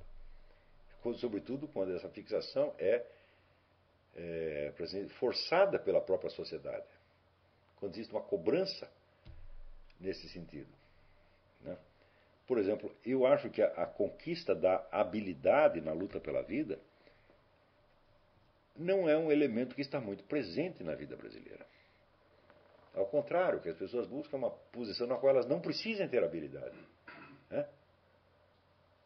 Né? Isso, por exemplo, o que é uma sinecura? Sinecura é um emprego no qual você não precisa fazer nada você jamais precisa provar sua capacidade. Não Então, a pessoa quer se libertar daquele desafio da camada seguinte. Fala, não, eu não quero pensar nisso. Né? Então, de certo modo, é uma sociedade feita para que as pessoas permaneçam né, da, uma espécie de pós-adolescência, não passa daí. Né? Agora, por exemplo, a coisa de camada sétima, você vê que aqui nos Estados Unidos é uma coisa presente o tempo todo. Existe uma pressão para que você raciocine em termos de direitos e deveres. É até um negócio exagerado. Né? Você aqui, para você puxar um cigarro e acender, você tem que ter preocupações morais enormes. Fala, Ih, será que vai incomodar tal pessoa? Será que eu... Se cada palavra que você vai dizer, você tem que pensar se vai ferir, se vai ferir aquele, se naquele ambiente aquilo pega, se não pega. Né? Então, a consciência de direitos e deveres é muito aguda e as pessoas não estão fugindo disso. Ninguém está fugindo disso. Elas querem isso. Mas, claro, cada um vai ter a sua própria concepção de direitos e deveres. Tá e muitas coisas que a um parecem muito importantes, para o outro parece uma bobagem. Tá é, Então você, você inclusive pode, dizer, também o fato de a média da sociedade alcançar uma determinada camada, né? bom, é muito bom para a evolução pessoal dela, mas quais são as, as consequências que isso tem para a sociedade em geral? Né? Eu acho que essa consciência exasperada de direitos e deveres que o americano tem cria às vezes uma paralisia, ele não consegue agir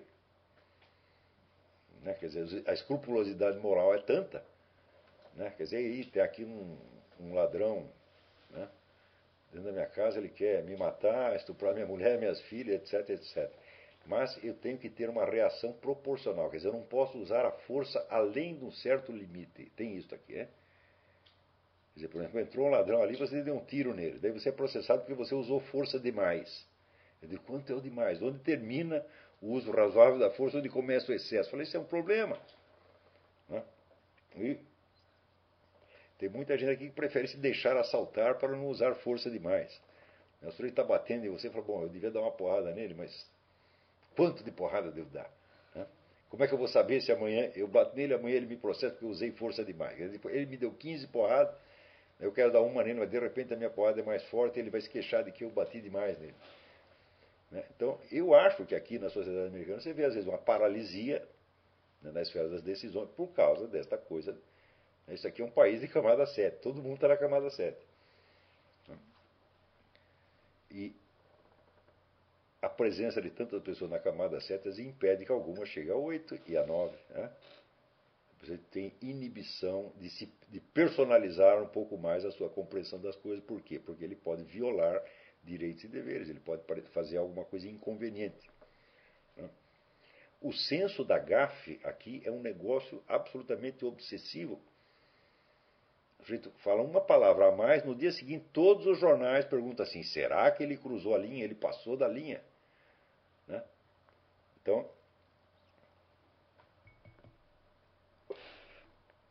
não, não, quer dizer, vamos dizer, que a evolução de todas as pessoas seja muito bom para a sociedade, nós não sabemos. Eh,